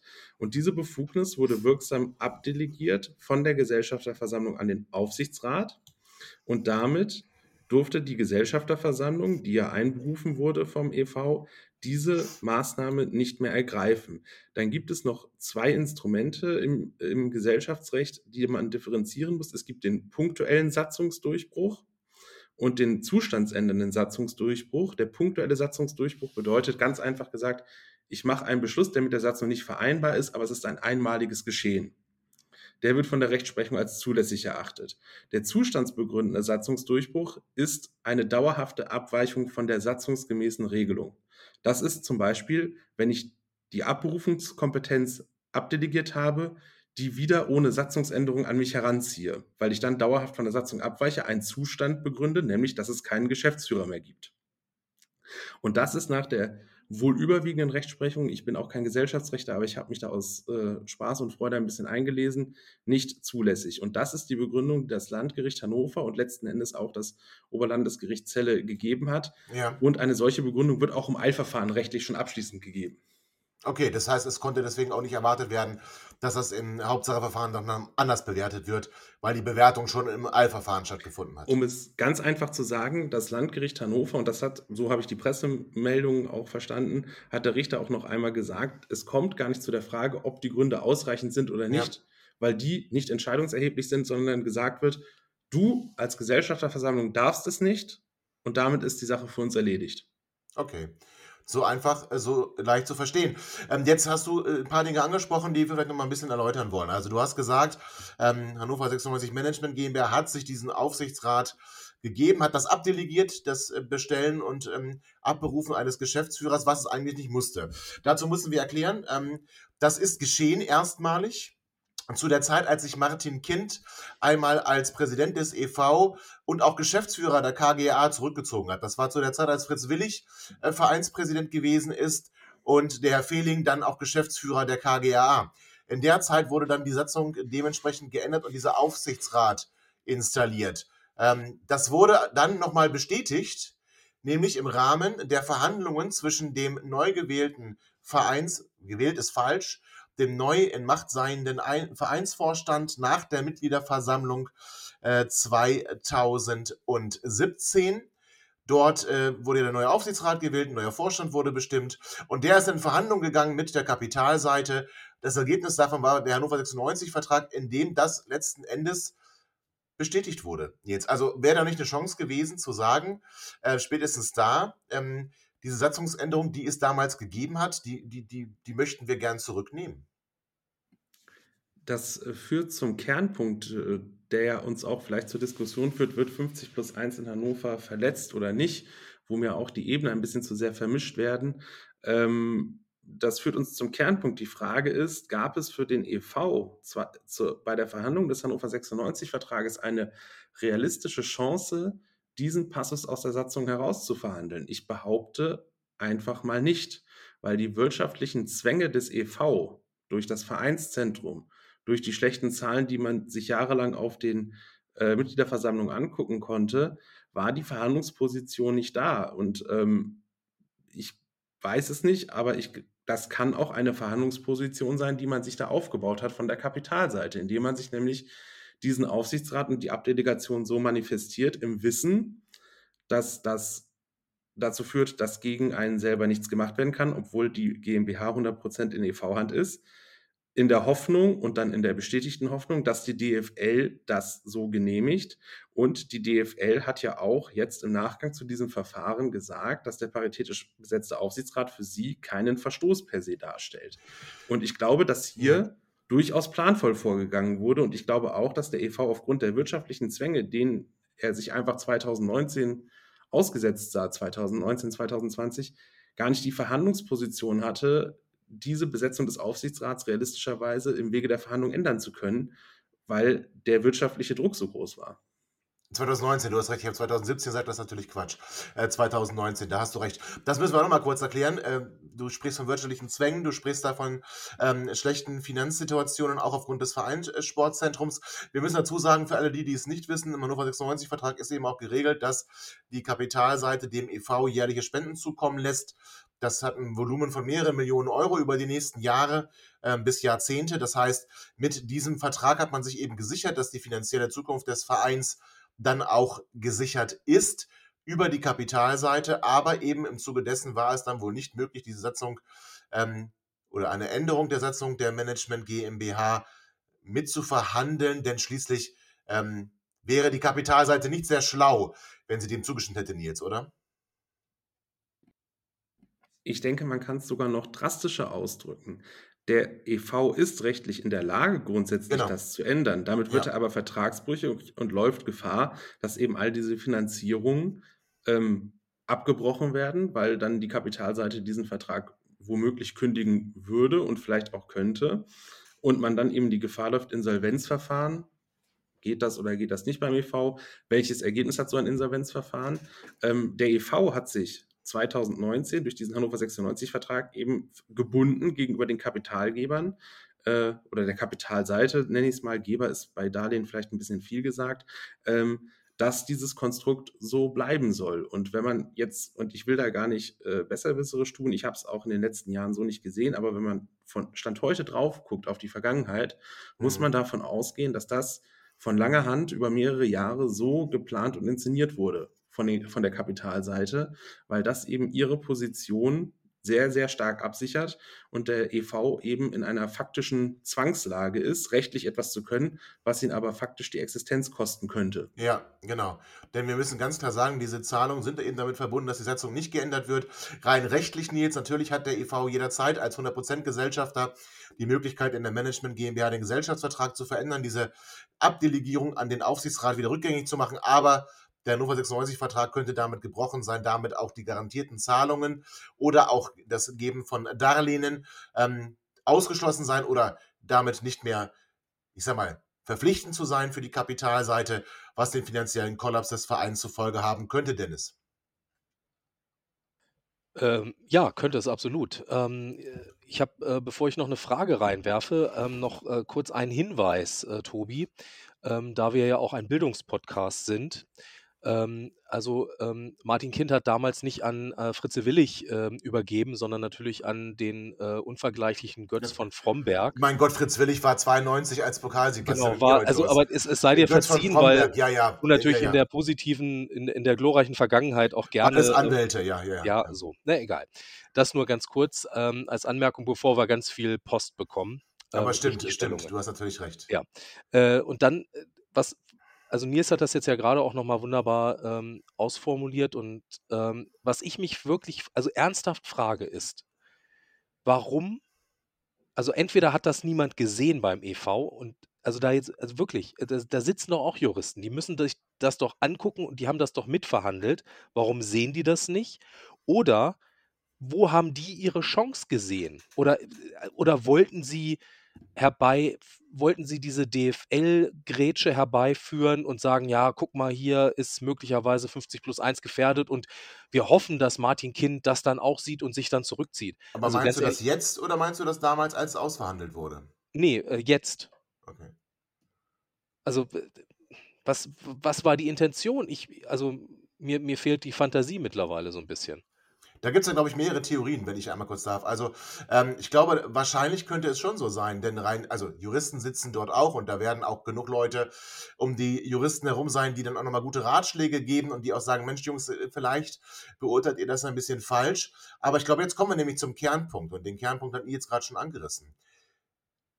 Vielleicht war es nötig, aus Sicht des Vereins vor Gericht einmal zu zeigen, dass 50 plus 1 hier in Hannover nicht erfüllt ist. Einfach um dann eben die DFL zu zwingen zu handeln.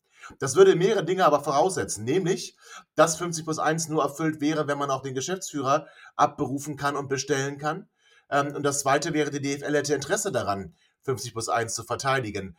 Das wird kritisch gesehen, Nils. Oder zumindest nicht kritisch, aber das wird, Ja, das ist nicht eindeutig. Ja. aber, aber ich, ich- ich will da mal auch versuchen, weil das auf Twitter auch schwierig möglich ist und es da auch verloren geht und du sie aus meiner Sicht gerade auch verloren hast, die Trennschärfe reinzubringen. Man muss zwei Ebenen unterscheiden. Die DFL verlangt in ihren Statuten, dass es ein uneingeschränktes Weisungsrecht gegenüber des Gesellschafters gegenüber dem Geschäftsführer gibt. Dieses Weisungsrecht ergibt sich aus dem GmbH-Gesetz selber und ist auch in Hannover weder durch den Hannover 96-Vertrag noch durch die Satzung eingeschränkt worden. Was abdelegiert wurde, ist die Befugnis des, der Gesellschafterversammlung, den Geschäftsführer zu berufen und abzuberufen. Das macht hier der Aufsichtsrat. Das Landgericht Hannover hat sich zu der Frage der Verletzung von 50 plus 1, weil das viele geschrieben haben, auch auf Twitter, in den Medien weniger, aber auf den sozialen Medien auf jeden Fall, nicht geäußert. Das hat das Landgericht Hannover an keiner Stelle gesagt, sondern ausdrücklich gesagt, das Verbandsrecht ist für uns in der gesellschaftsrechtlichen Betrachtung ohne Bedeutung. Ob das verbandsrechtlich in Ordnung ist oder nicht, ist für uns egal, sondern wir gucken nur, ist das nach dem Gesellschaftsrecht zulässig, was passiert ist, und das ist für das Landgericht Hannover zulässig gewesen. Mhm. Ich habe da auch auf Twitter mit äh, Kolleginnen Beziehungsweise und Kollegen nicht zulässig, nicht zulässig gewesen. Ne, die, die, die Abberufung Die ist unzulässig, gewe genau. unzulässig gewesen, die Delegation ist aber zulässig Ja. gewesen. Und die Frage, die, und das Weisungsrecht besteht ohne weiteres. Keiner zweifelt daran, dass außer Martin Kind in seinen Äußerungen vielleicht manchmal, dass dieses Weisungsrecht besteht. Die Frage, die die DFL beantworten muss, und ich bin da nicht so zuversichtlich wie einige andere in Hannover, wenn ich auf die Geschichte von 50 plus 1 im Zusammenhang mit der DFL und mit der Personalie Donate Hopfen im aktuellen äh, blicke, ist, ob diese faktische Abberufungssperre durch den Hannover 96-Vertrag geeignet ist, 50 plus 1 in Hannover auszuhebeln. Mhm. Was für mich dagegen spricht, ist, dass die DFL dieses Konstrukt und den paritätisch besetzten Aufsichtsrat damals so genehmigt hat, weil man ja diese Klage, die Martin Kind seinerzeit schon angedroht hatte, aus dem Weg haben wollte. Die DFL hat auch nach der Entscheidung des Landgerichts Hannover gesagt, dass der paritätisch besetzte Aufsichtsrat für sie kein Hindernis zur Erfüllung von 50 plus 1 darstellt. Ja. Es gehe nur um das Weisungsrecht. Man kann natürlich sagen, ein Aufsichtsrat, der paritätisch besetzt ist und bei möglicherweise vorliegenden Pflichtverletzungen, ob die alle vorliegen, wissen wir ja auch nicht genau, ni- nicht handeln kann, weil sich zwei Mitglieder dem Erkennbaren und Notwendigen verschließen, äh, das Weisungsrecht effektiv nicht mehr durchsetzbar ist. Das ist die Frage, die beantwortet werden muss, ob das 50 plus 1 in Hannover aushebelt, ja oder nein. Und ähm, bei aller Hoffnung, die viele haben, habe ich meine Zweifel, dass die DFL 50 plus 1 über diese Frage wird äh, scheitern lassen, wenn man bedenkt, dass Red Bull Leipzig einen faktischen, ein faktisches Zutrittsverbot oder Eintrittsverbot im, im EV hat. Und wenn die DFL sagen würde, das reicht uns nicht, der Gesellschaftsvertrag muss geändert werden und das wird dann aber nicht passieren, vielleicht hier in Hannover, beziehungsweise mit allen Konsequenzen, die eine solche Änderung nach sich ziehen kann, ist die Frage, ob dann die verbandsrechtliche Regelung 50 plus 1 vor den Gerichten standhalten könnte. Da gibt es erhebliche und aus meiner Sicht auch berechtigte Zweifel, was wiederum losgelöst von der Frage ist, ob sich ein Verein das in die Satzung schreiben kann. Das kann er ohne weiteres machen. Aber wir stehen an einer Stelle, wo 50 plus 1 aus meiner Sicht noch nie so gefährdet war, Ja. wie es das jemals war in Deutschland und wo aus meiner Sicht die Konsequenz der gerichtlichen Entscheidung in Hannover ist, dass Wohl und Wehe von, von 50 plus 1 hängt alleine vom Willen der DFL ab. Das, glaube ich, kann man so sagen. Und interessant dabei ist ja auch, dass es durchaus, du hast ja gesagt, nach der Gerichtsverhandlung hieß es, dass dieser paritätische Aufsichtsrat für die DFL kein Problem darstellt, mal etwas verkürzt und vereinfacht dargestellt. Ähm, vor der äh, Gerichtsentscheidung gab es allerdings auch Schreiben, die jetzt nicht ähm, vom Präsidium der DFL kamen oder zumindest nicht von der Frau Hopfen kamen, aber sehr wohl von dort äh, für, den, für recht zuständigen Leuten, die Martin Kind aufgefordert haben, ähm, die Setzung im Zweifel zu ändern, wenn nämlich da nicht möglich ist, den Geschäftsführer abzuberufen. Also jetzt ist man da vielleicht sich in der DFL auch gar nicht einig, weil ich glaube, dieses Schreiben, was dann am Abend vor dem Urteil des Landgerichtes in der Presse zitiert wurde, wo auch deutlich drin stand, es könnte so weit gehen, dass die DFL einfordert, dass Satzungen und auch denn der Gesellschaftsvertrag der Management GmbH verändert wird und man dann nach der Entscheidung fast schon zurückrudert. Also ist man sich da auch nicht ganz eins.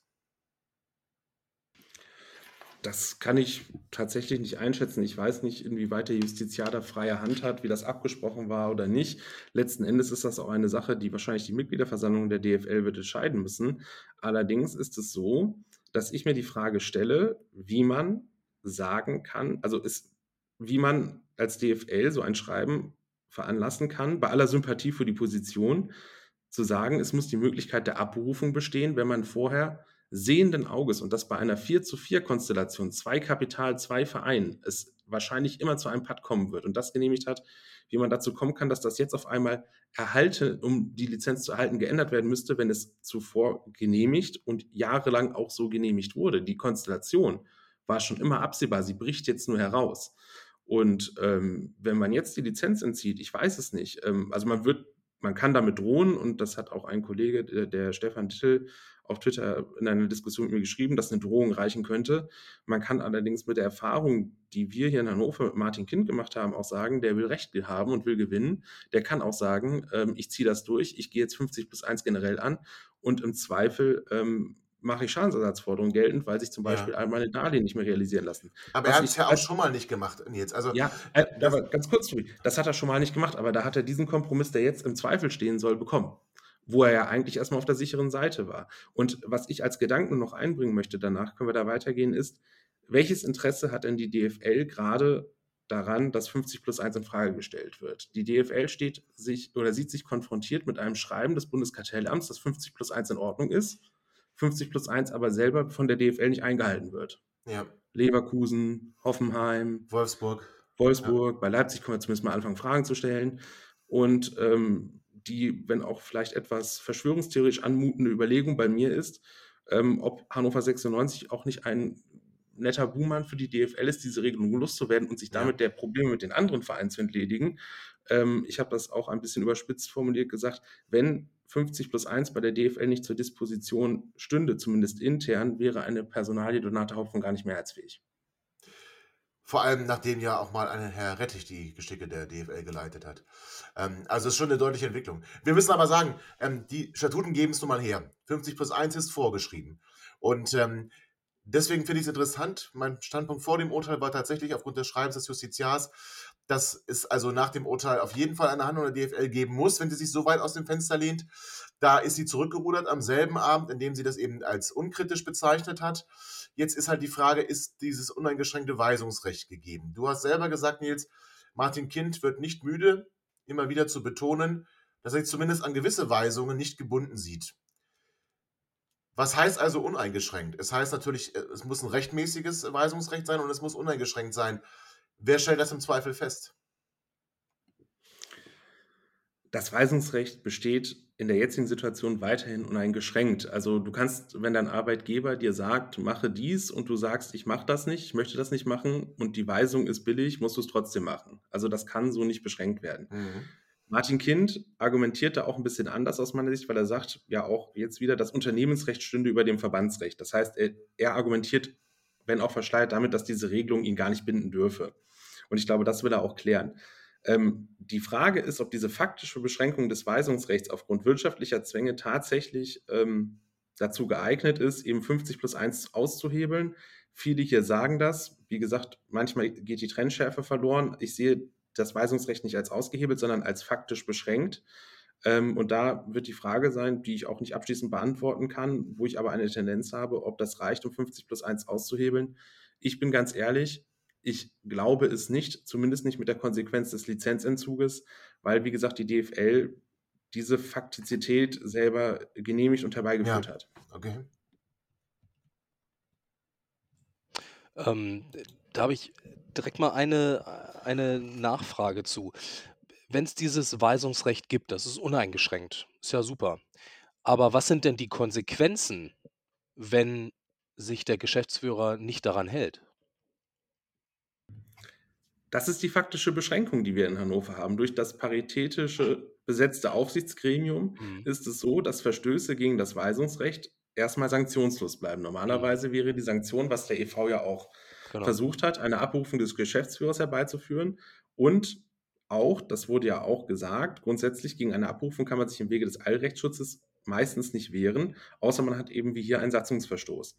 Und ähm, das ist die Frage, die sich stellt, ist eben die faktische Unmöglichkeit der Sanktion beziehungsweise der Reaktion auf Verstöße gegen das Weisungsrecht, ist die, ist die gegeben, ja oder nein? Und beziehungsweise das faktische Nichtbestehen dieser Möglichkeit führt das Mhm. dazu, dass ähm, das 50 plus 1 verletzt wird. Aber dann muss man sich eben auch die Frage stellen, und das ist ein Gedanke, den man weiterführen kann, ob eben man nicht, wenn man diese Verstöße nachweisen kann, ob sich eben auch nicht Aufsichtsratsmitglieder da gegebenenfalls haftungsrechtlich auf dünnem Eis bewegen, Mhm. wenn sie erkennbare äh, Verstöße nicht ahnden. Was ich aber eben auch sagen muss, und das wäre sicherlich auch bei einer Abwägung ähm, mal irgendwann zur Sprache gekommen ist, 102 Verstöße zu sammeln und darauf jahrelang nicht zu reagieren, auch als Mhm. Gesellschafterversammlung nicht, nicht, die offenbar nicht in den Aufsichtsrat zu tragen oder ähnliches, ist eben auch schwierig. Ne? Und ich habe das jetzt, man hat da ja anscheinend ganz viel gesammelt. Ich vermute, dass das auch zumindest alles ab 2019 wahrscheinlich gesammelt wurde. Ähm, ob, ob da immer die richtigen Sphären beachtet wurden, ist eine andere Frage. Aber auch da ist natürlich vieles fraglich. Und- wurden sie ja nicht, das können wir ja nachweisen. Also wenn da äh, Rechnungen vorgeworfen werden, die, da, die die KGA geschrieben hat an den Verein, äh, das kann man nicht dem Geschäftsführer der Management GmbH vorwerfen. Genau, das wäre zum Beispiel, das ist natürlich die Person Martin Kind, da kann man sagen, da ist das Vertrauen erschüttert oder so, aber es wäre jetzt erstmal keine Pflichtverletzung des Geschäftsführers der Management GmbH, sondern das wäre eine Sache, die Martin Kind persönlich betrifft vielleicht. Ähm, da ist viel durcheinander gegangen in der ganzen Debatte und ähm, wie gesagt, das zentrale Problem wird sein, und da will man sich mit der DFL zusammensetzen, nur ich bin da nicht so hoffnungsvoll, wie viele andere in Hannover ist, ob eben der Hannover 96-Vertrag als faktische Beschränkung des äh, Weisungsrechts beziehungsweise die Beschränkung der Durchsetzbarkeit des Weisungsrechts, ähm, ob das reicht, um 50 plus 1 auszuhebeln. Aber gehen wir mal weg vom 96-Vertrag. Mhm. Ähm, denn auch im Gesellschaftsrecht ist ja diese, das uneingeschränkte Weisungsrecht des Gesellschafters auf seinen Geschäftsführer auch gegeben. Das heißt, selbst wenn Martin Kind sagt, pass auf, für mich steht äh, Gesellschafts- oder Unternehmenrecht vor und über dem Verbandsrecht, gilt das doch aber dort genauso. Ja, Aber gilt. auch, auch dort gibt es dann keine Möglichkeit der Sanktionierung. Es, man muss da vielleicht auch noch mal was anderes kurz erläutern. Es gibt zwei Ebenen, auf denen ein Geschäftsführer tätig ist. Das eine ist der Geschäftsführer-Anstellungsvertrag, das heißt die vertragliche Verbindung äh, zur Gesellschaft. Und das andere ist das gesellschaftsrechtliche Bestellungsverhältnis durch den Beschluss des zuständigen Gremiums, dass jemand Geschäftsführer werden soll.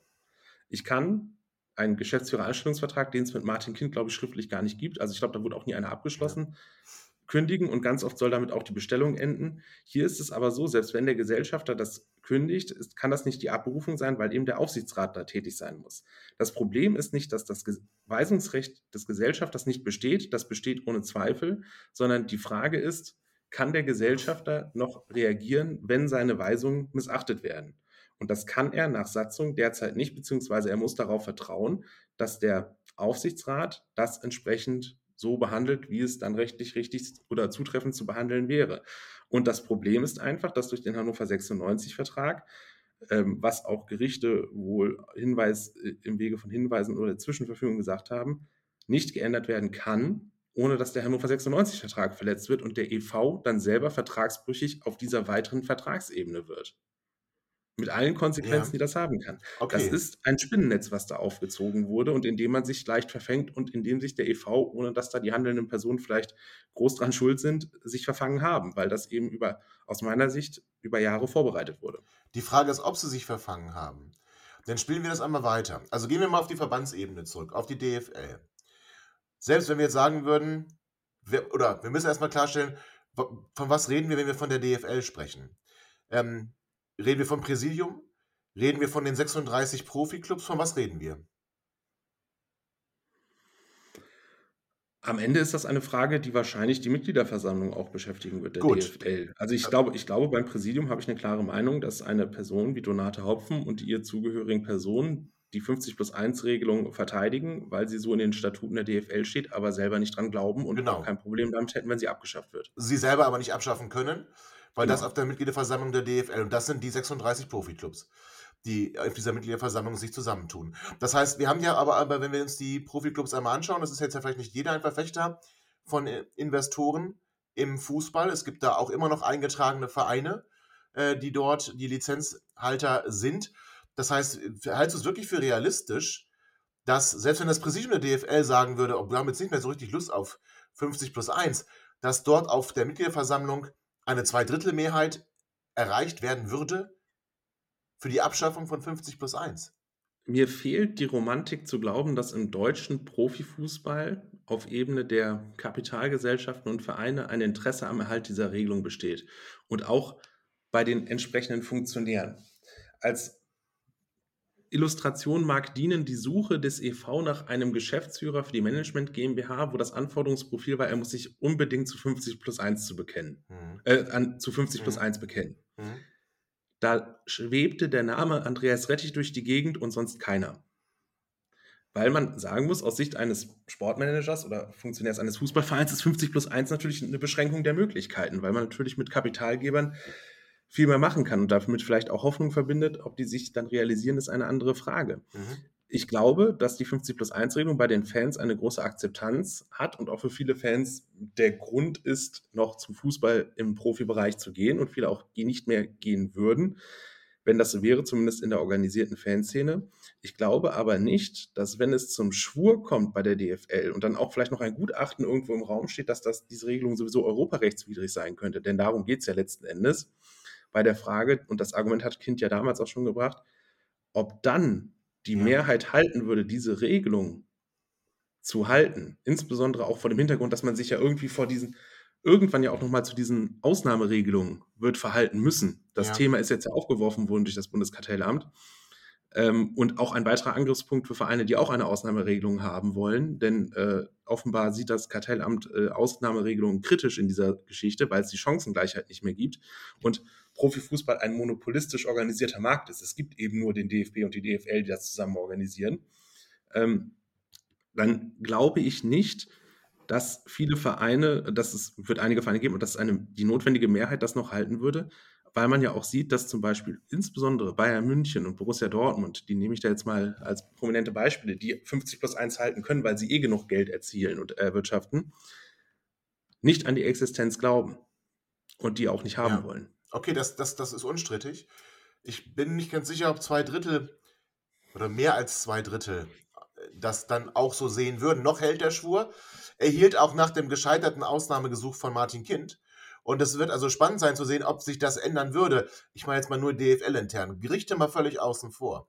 Worauf ich damit hinaus will, ist, nehmen wir mal an, Nils, ähm, es ist zumindest der Ansatz da, jetzt mal prüfen lassen zu können, ob das nicht dann doch das uneingeschränkte Weisungsrecht des Gesellschafters Hannover 96, damit des Vereins, beschränkt. Was es nicht dürfte nach den Statuten. Der steht jetzt im Raum. Was tun wir denn jetzt, wenn jetzt plötzlich Vereine der zweiten Liga, die die nächsten zehn Spiele natürlich auch alle zehn verlieren gegen Hannover 96, sich dann mal berufen fühlen zu sagen, das müssen wir jetzt mal prüfen lassen. Das geht so nicht weiter. Das heißt, ist da nicht, wenn die DFL jetzt nicht eine klare Bewertung findet und die DFL jetzt nicht klar einschreitet, Tür und Tor geöffnet dafür, dass Hannover 96 am Ende, eigentlich egal ob 50 plus 1 erfüllt ist oder nicht, im Zweifel seine Punkte verliert und absteigt. Ich glaube, dass das, wenn überhaupt, erst äh, interessant werden könnte am Ende der Saison, wenn tatsächlich Vereine absteigen. Beziehungsweise für Vereine, die aufsteigen könnten aus der dritten Liga, wenn Hannover 96 absteigen würde.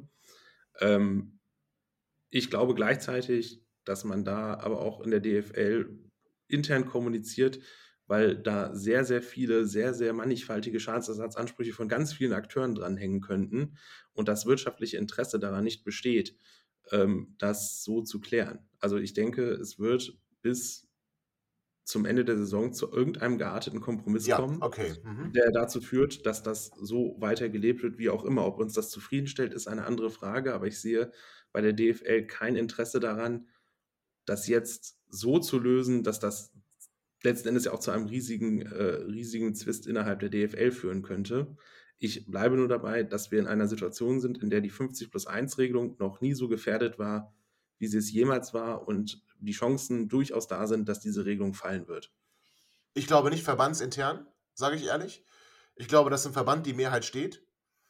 Ist im Zweifel aber vielleicht gar nicht ausschlaggebend.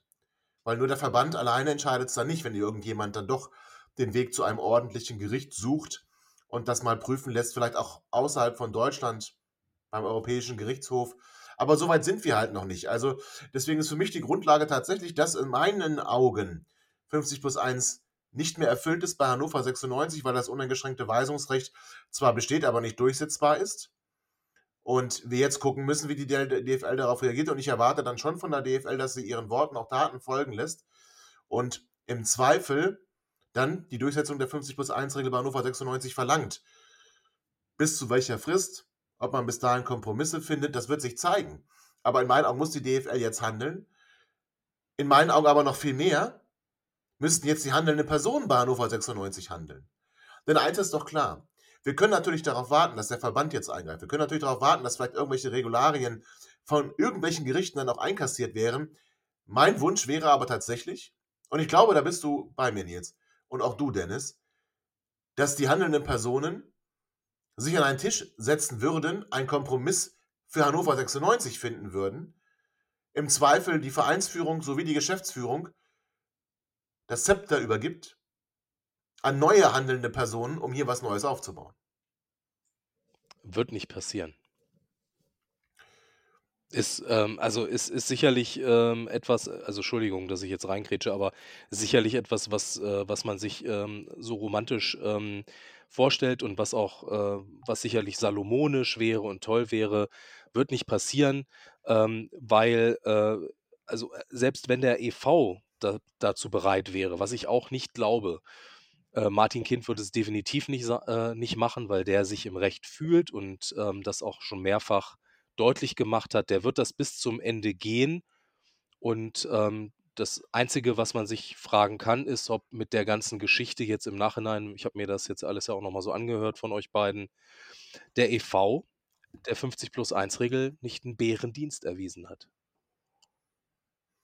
Das wird sich im Zweifel sicherlich zeigen. Und Nils hat da sicherlich, glaube ich, eine klare Position, ich aber auch. Also ich, für mich ist das alles nicht so sicher, wie, wie, wie so negativ, im negativen Sinne sicher, wie es sich darstellen könnte. Das mag Romantik sein, das mag einfach Vertrauen an die, ähm, in die Statuten sein, dass Statuten auch durchgesetzt werden und mehr sind als Worte auf dem Papier. Da sind wir wieder bei Romantik. Ähm, aber das ist unabdingbar. Sonst, also, sonst ist für mich, also selbst wenn jetzt ohne Gerichte, wäre für mich der Profifußball in Deutschland gestorben, wenn wir diese Regel einfach nur hätten und sie nicht durchsetzen.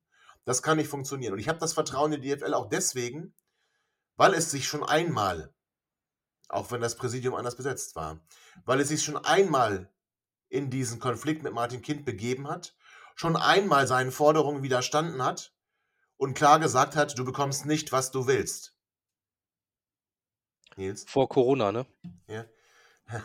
Nils? Der, der, das, der Widerstand des DFL-Präsidiums äh, gegen Martin äh, Kind endete in der Situation, die wir jetzt haben und auch in der vertraglichen Situation, die wir jetzt haben. Ähm, ob das wirklich ein Widerstand war oder einfach nur die Verhinderung einer angekündigten Klage. Und ich glaube auch anders als viele Leute da draußen, dass Martin Kind die Klage durchgezogen hätte.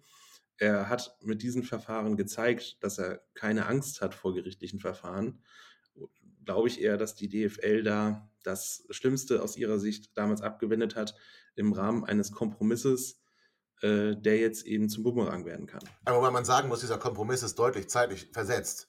Also man muss ja ganz ehrlicherweise sagen, die Ablehnung der Ausnahmegenehmigung, die war, die stand. Danach setzte die Maschinerie ein. Danach hat, ähm, haben ja, die Mitglieder sich den Verein zurückgeholt. Danach begannen die Verhandlungen. Danach wurde der 96-Vertrag geschlossen. Martin Kind hätte doch auch direkt klagen können, hat er aber nicht getan. Vielleicht auch, weil der Ausgang ihm zu ungewiss ist. Ich glaube nicht, dass Martin Kind in Schlachten geht, von denen er nicht glaubt, dass er sie gewinnen kann. Oder überzeugt ist. Und so eindeutig, wie es jetzt ja nun gewesen ist, augenscheinlich, konnte er nur überzeugt sein. Deswegen hat er jetzt diesen Weg gewählt. Ihn aber damals nach Ablehnung seiner Ausnahme nicht gewählt. Im Fanlager waren auch viele überzeugt, dass Martin Kind die Abrufung nicht überleben wird.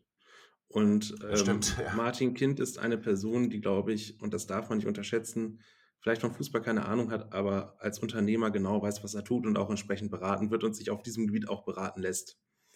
Und ähm, ich kann nur dazu aufrufen, Martin Kind auf diesem Gebiet nicht zu unterschätzen. Er hat es jetzt schon einmal gezeigt. Und was hat Martin Kind zu verlieren? Also, wenn er vor die ordentlichen Gerichte geht, am Ende zum EuGH, wenn er gewinnt, ist die Regelung weg. Er hat das, was er wollte. Wenn er verliert, hat er immer noch den Status quo. Ja. Und im, ja. Zweifel stellt er, im Zweifel stellt er Darlehen fällig und dann geht es sowieso rund. Also, ähm, aber mit welchen Zielen jetzt? Aber guck mal, das, alles das fußt ja auch darauf. Auch wenn wir jetzt sagen würden, der EV ändert die Satzung, dann bricht er den 96-Vertrag, dann sind die finanziellen Verpflichtungen ihm gegenüber auch gebrochen oder, nicht, oder nichtig. Der Vertrag wäre gebrochen, die Verpflichtungen wären nichtig. Das würde ja dann die Insolvenz des Vereins bedeuten. Damit wäre das auch das Ende des Profifußballs bei Hannover 96. Also Martin Kind würde das, was er aufgebaut hat, nehmen wir es mal positiv, wieder einreißen. Das ist richtig, aber ich weiß eben auch nicht, das habe ich ja auch geschrieben, dass dieser Konflikt, wie er sich da darstellt, auch zwischen den handelnden Akteuren seit über zehn Jahren besteht ja. und weit ins Persönliche reinreicht. Und mhm. ich gehöre zu den Leuten, die daran zweifeln, ob Martin Kind es wirklich nicht den Wertgehalt seiner Darlehen, was für ihn letzten Endes Taschengeld ist und auch für Rossmann und Baum, das sind alles keine Summen, mit denen die da investiert sind. Ja, Moment. Nein, nein, ob, ob denen das nicht reicht, um dann andere mitzunehmen. Weil letzten Endes ja. das Blame Game kann man von beiden Seiten spielen. Die Frage ist halt nur, hat Martin Kind denn die in letzter Konsequenz die Gewissheit, dass Gregor Baum mit wirklich verschwindend geringen Anteilen, aber Dirk Rossmann mit deutlich mehr Anteilen ihm so bedingungslos folgen, dass die sagen, pass auf, nicht nur dein Invest ist damit ähm, verbrannt, wir verbrennen unseres gleich mit. Nur um deinen, also müssen wir ganz ehrlich sagen, das ist ja ein persönlicher Siegeszug. Ich bin nicht sicher, dass das Baum und Rossmann in letzter Konsequenz so unterstützen. Aussagen wie, jetzt haben wir gesehen, dass ich auf die nächsten 100 Jahre nicht abberufen werden kann. Also ich möchte jetzt hier nicht äh, persönlich beleidigend werden, aber das hat für mich krankhafte Züge. Sich Dirk so Rossmann, hinzustellen. Dirk Rossmann hat in seiner Autobiografie geschrieben, Martin Kind ist ein Mensch, den man lernen muss zu ertragen. Und er weiß, Aha. mit wem er da reingegangen ist. Er weiß aber glaub, vielleicht auch, wo seine Grenze ist. Ich glaube aber, dass die Loyalität gegenüber Martin Kind größer ist als gegenüber Hannover 96. Also, das will ich jetzt auch gar nicht weiter ausführen. Das sind Risiken, die ja. will ich gar nicht abschätzen. Das kann ich auch nicht. Nur ich werbe dafür, Martin Kind nicht zu unterschätzen. Er hat gezeigt, wozu er bereit ist. Das stimmt. Und äh, dass er den Weg gegen die DFL jetzt durchziehen würde, glaube ich auch. Was er jetzt gesagt hat in Richtung DFL, ist aus meiner Sicht ein bisschen Kriegsgeheul, um eine für sich bessere Verhandlungsposition aufzubauen. Aber wenn die ihm wirklich ans Leder wollten mit einem Lizenzentzug, dann öffnet die DFL den Weg zu den ordentlichen Gerichten und das wäre dann der Bärendienst, den Dennis angesprochen hat. Das stimmt. Deswegen würde ich als EV sogar den Weg gehen, die Satzung zu ändern, den Geschäftsführer abzuberufen, die Satzung dann wieder zu ändern. Ähm, ich, um ich, ich, ich merke, du hast auf Twitter gelesen, dass dieser Vorschlag gekommen ist. Wenn ich die Satzung ändere, abrufe und die Satzung wieder ändere, habe ich den Vertragsbruch. Dann das ist stimmt. das da in der Luft. Bin ich bei dir, bin ich bei dir. Warte, bin ich erstmal bei dir. Kein Widerspruch. Aber ich behaupte, dass den größten Verein im Bundesland Niedersachsen man nicht in die Insolvenz gehen lässt. Ich behaupte, dass es dann, selbst wenn Martin Kind sagen würde, pass auf, für mich ist der Vertrag damit gebrochen, die Zahlungen, die euch zugesichert wurden, die Darlehen, die euch zugesichert wurden, also erstmal die Darlehen stelle ich fällig, ihr habt das jetzt zu bezahlen, die, äh, die Zahlungen, die Spenden, die euch versprochen wurden, hören mit heutigem Tage sofort auf. Ich glaube dennoch nicht, Nils, das sage ich dir ganz ehrlich. Also ich glaube dennoch nicht, dass erstens Rossmann und ähm, Baum, aber ich kenne sie beide nicht persönlich, also das kann ich nicht beurteilen. Glaube es aber nicht. Und ich glaube noch viel weniger aber, dass den größten Verein im Bundesland Niedersachsen Gesellschaft und Politik einfach so Konkurs in die Insolvenz gehen lassen würden, ihn sich ihn gelöscht werden lassen, aus dem Vereinsregister gelöscht. Diesen Verein gibt es dann nicht mehr. Ich glaube nicht, dass das passiert. wir sind ja in Richtung Ende des Podcasts. Ich spiele jetzt noch einmal den Advocatus Diaboli. Was wird denn passieren, wenn ein Insolvenzverfahren eröffnet wird? Und sagen wir mal, es würde ein Insolvenzplan erstellt werden. Es gibt massive Verbindlichkeiten in sehr hohem Rahmen. Der Insolvenzverwalter muss irgendwie gucken, dass er Mittel herkriegt. Was hat der EV denn noch an werthaltigen Sachen, die er veräußern könnte, um Mittel in die Insolvenzmasse zu bringen? Ihm gehört das Ja. Vereinssportzentrum. Ja, das ist vielleicht nicht so interessant, weil das Grundstück nicht gehört. Es gibt aber einen anderen Vermögenswert, den der EV hat. Jetzt hat er die Markenrechte auch noch. Richtig. Und ich wüsste schon zwei Käufer, die die Anteile an dieser Markenrechtsgesellschaft kaufen würden, damit der Geld in den EV kommt. Das würde ja gegen die Insolvenz sprechen. Nee, das würde, der Insolvenzverwalter würde die verkaufen, um Geld in die, in die, äh, in die Gesellschaft zu kriegen, möglicherweise. Aber das wäre ja ein gangbarer Weg. Ja, dann hat Martin Kind wieder 100% der Markenrechte und der EV hat nichts mehr. Ja, gut, wenn Martin Kind der Käufer wäre, wäre er es. Das stimmt. Das stimmt. Also, Es ist, es ist eine, es ist eine Es ist doch eine Situation. Glaubensfrage, ne? Es ist doch eine Glaubensfrage, ähm, stelle ich fest. Also rein rechtlich sind wir, glaube ich, ähm, jetzt alle auf, einem, auf einer Position. In den Konsequenzen sind wir uns nicht einig. Ähm, ich halte die DFL für nicht ganz so klar positioniert, weil ich die DFL nicht als Präsidium interpretiere, sondern eben als das, die Mitgliederversammlung der 600, äh, besteht aus den 36 Profiklubs. Ich glaube, dass 50 plus 1 eine Mehrheit hat. Und ich glaube auch, und ich würde es als Verein, wobei, also ich kann das natürlich leicht sagen, wenn der Vorstand jetzt den äh, Vertrag offenkundig aufkündigt, indem er die Satzung ändert, damit einen ähm, Insolvenzbestand herbeiführt, dann ist er haftbar dafür. Also ich kann das hier leicht sagen, ne? mich hinzustellen zu sagen, ich würde es jetzt machen an deren Stelle. Ich glaube aber, ich bleibe dabei, ich glaube nicht, dass den größten Verein des Bundeslandes Niedersachsen Gesellschaft und Politik in die Insolvenz gehen lassen würden. Ich glaube das nicht. Ich glaube das nicht. Aber es ist eine Glaubensfrage. Es gibt nichts, womit ich das belegen könnte. Außer, dass er 1997 schon mal nicht in die Insolvenz gelassen wurde. Wir werden es sehen. Liebe Hörerinnen, es ist lang geworden, dieser Teil. Nils, erstmal vielen, vielen herzlichen Dank für deinen Besuch. Ähm, du hast uns mit deiner Sachlichkeit und deiner Analyse viel noch einmal zurechtgerückt. Das ist äh, ganz großartig gewesen. Auch wenn wir am Ende in der Konsequenz nicht einer Meinung sind, müssen wir das auch gar nicht sein. Denn das Ziel haben wir trotzdem beide. Ähm, davon gehe ich fest aus. Das ist richtig. Sehr gerne. Und ich komme gerne wieder. Da kannst du von ausgehen. Ich glaube nämlich, das wird nicht das letzte Mal sein, dass wir über 50 plus 1 bei Hannover 96 sprechen. Ja, es ist nun mal so. Will Äh, ich, es ist auch nicht so schlimm. Ich glaube, es ist gerade eine sehr spannende Zeit. Es kann hier viel passieren, es kann sich viel bewegen, im Positiven wie im Negativen. Und ich für meinen Teil bleibe sehr gespannt und ähm, ich für meinen Teil hoffe auch weiterhin darauf, dass wir einen neuen Geschäftsführer bekommen und das nicht erst in 100 Jahren und auch nicht erst in 96 Jahren. Und Dennis, ich kann dich beruhigen, über die Mannschaft werden wir zu gegebener Zeit auch nochmal reden müssen. Ja, das, das Hoffentlich nicht ich nach einer Niederlage also nur gegen Bielefeld. positiv, nur Ja, positiv. genau. Hoffentlich nicht nach einer Niederlage gegen Bielefeld, aber die wird es nicht geben. 96 wird siegen gegen Arminia Bielefeld und wir werden auch siegen gegen Martin Kind. So, meine Damen und Herren, herzlichen Dank für eure Interesse, herzlichen Dank fürs Zuhören. Nils, vielen Dank für deinen Besuch. Dennis, vielen Dank für deine Zeit. Liebe Hörer in Taltes, sagt allen Bescheid, dass wir wieder eine neue Folge haben. Hört rein, denkt immer daran. 96 Allee. Bis bald. Ihr seid immer noch da? Ihr könnt wohl nicht genug kriegen. Sagt das bitte nicht den Jungs. So, jetzt aber abschalten.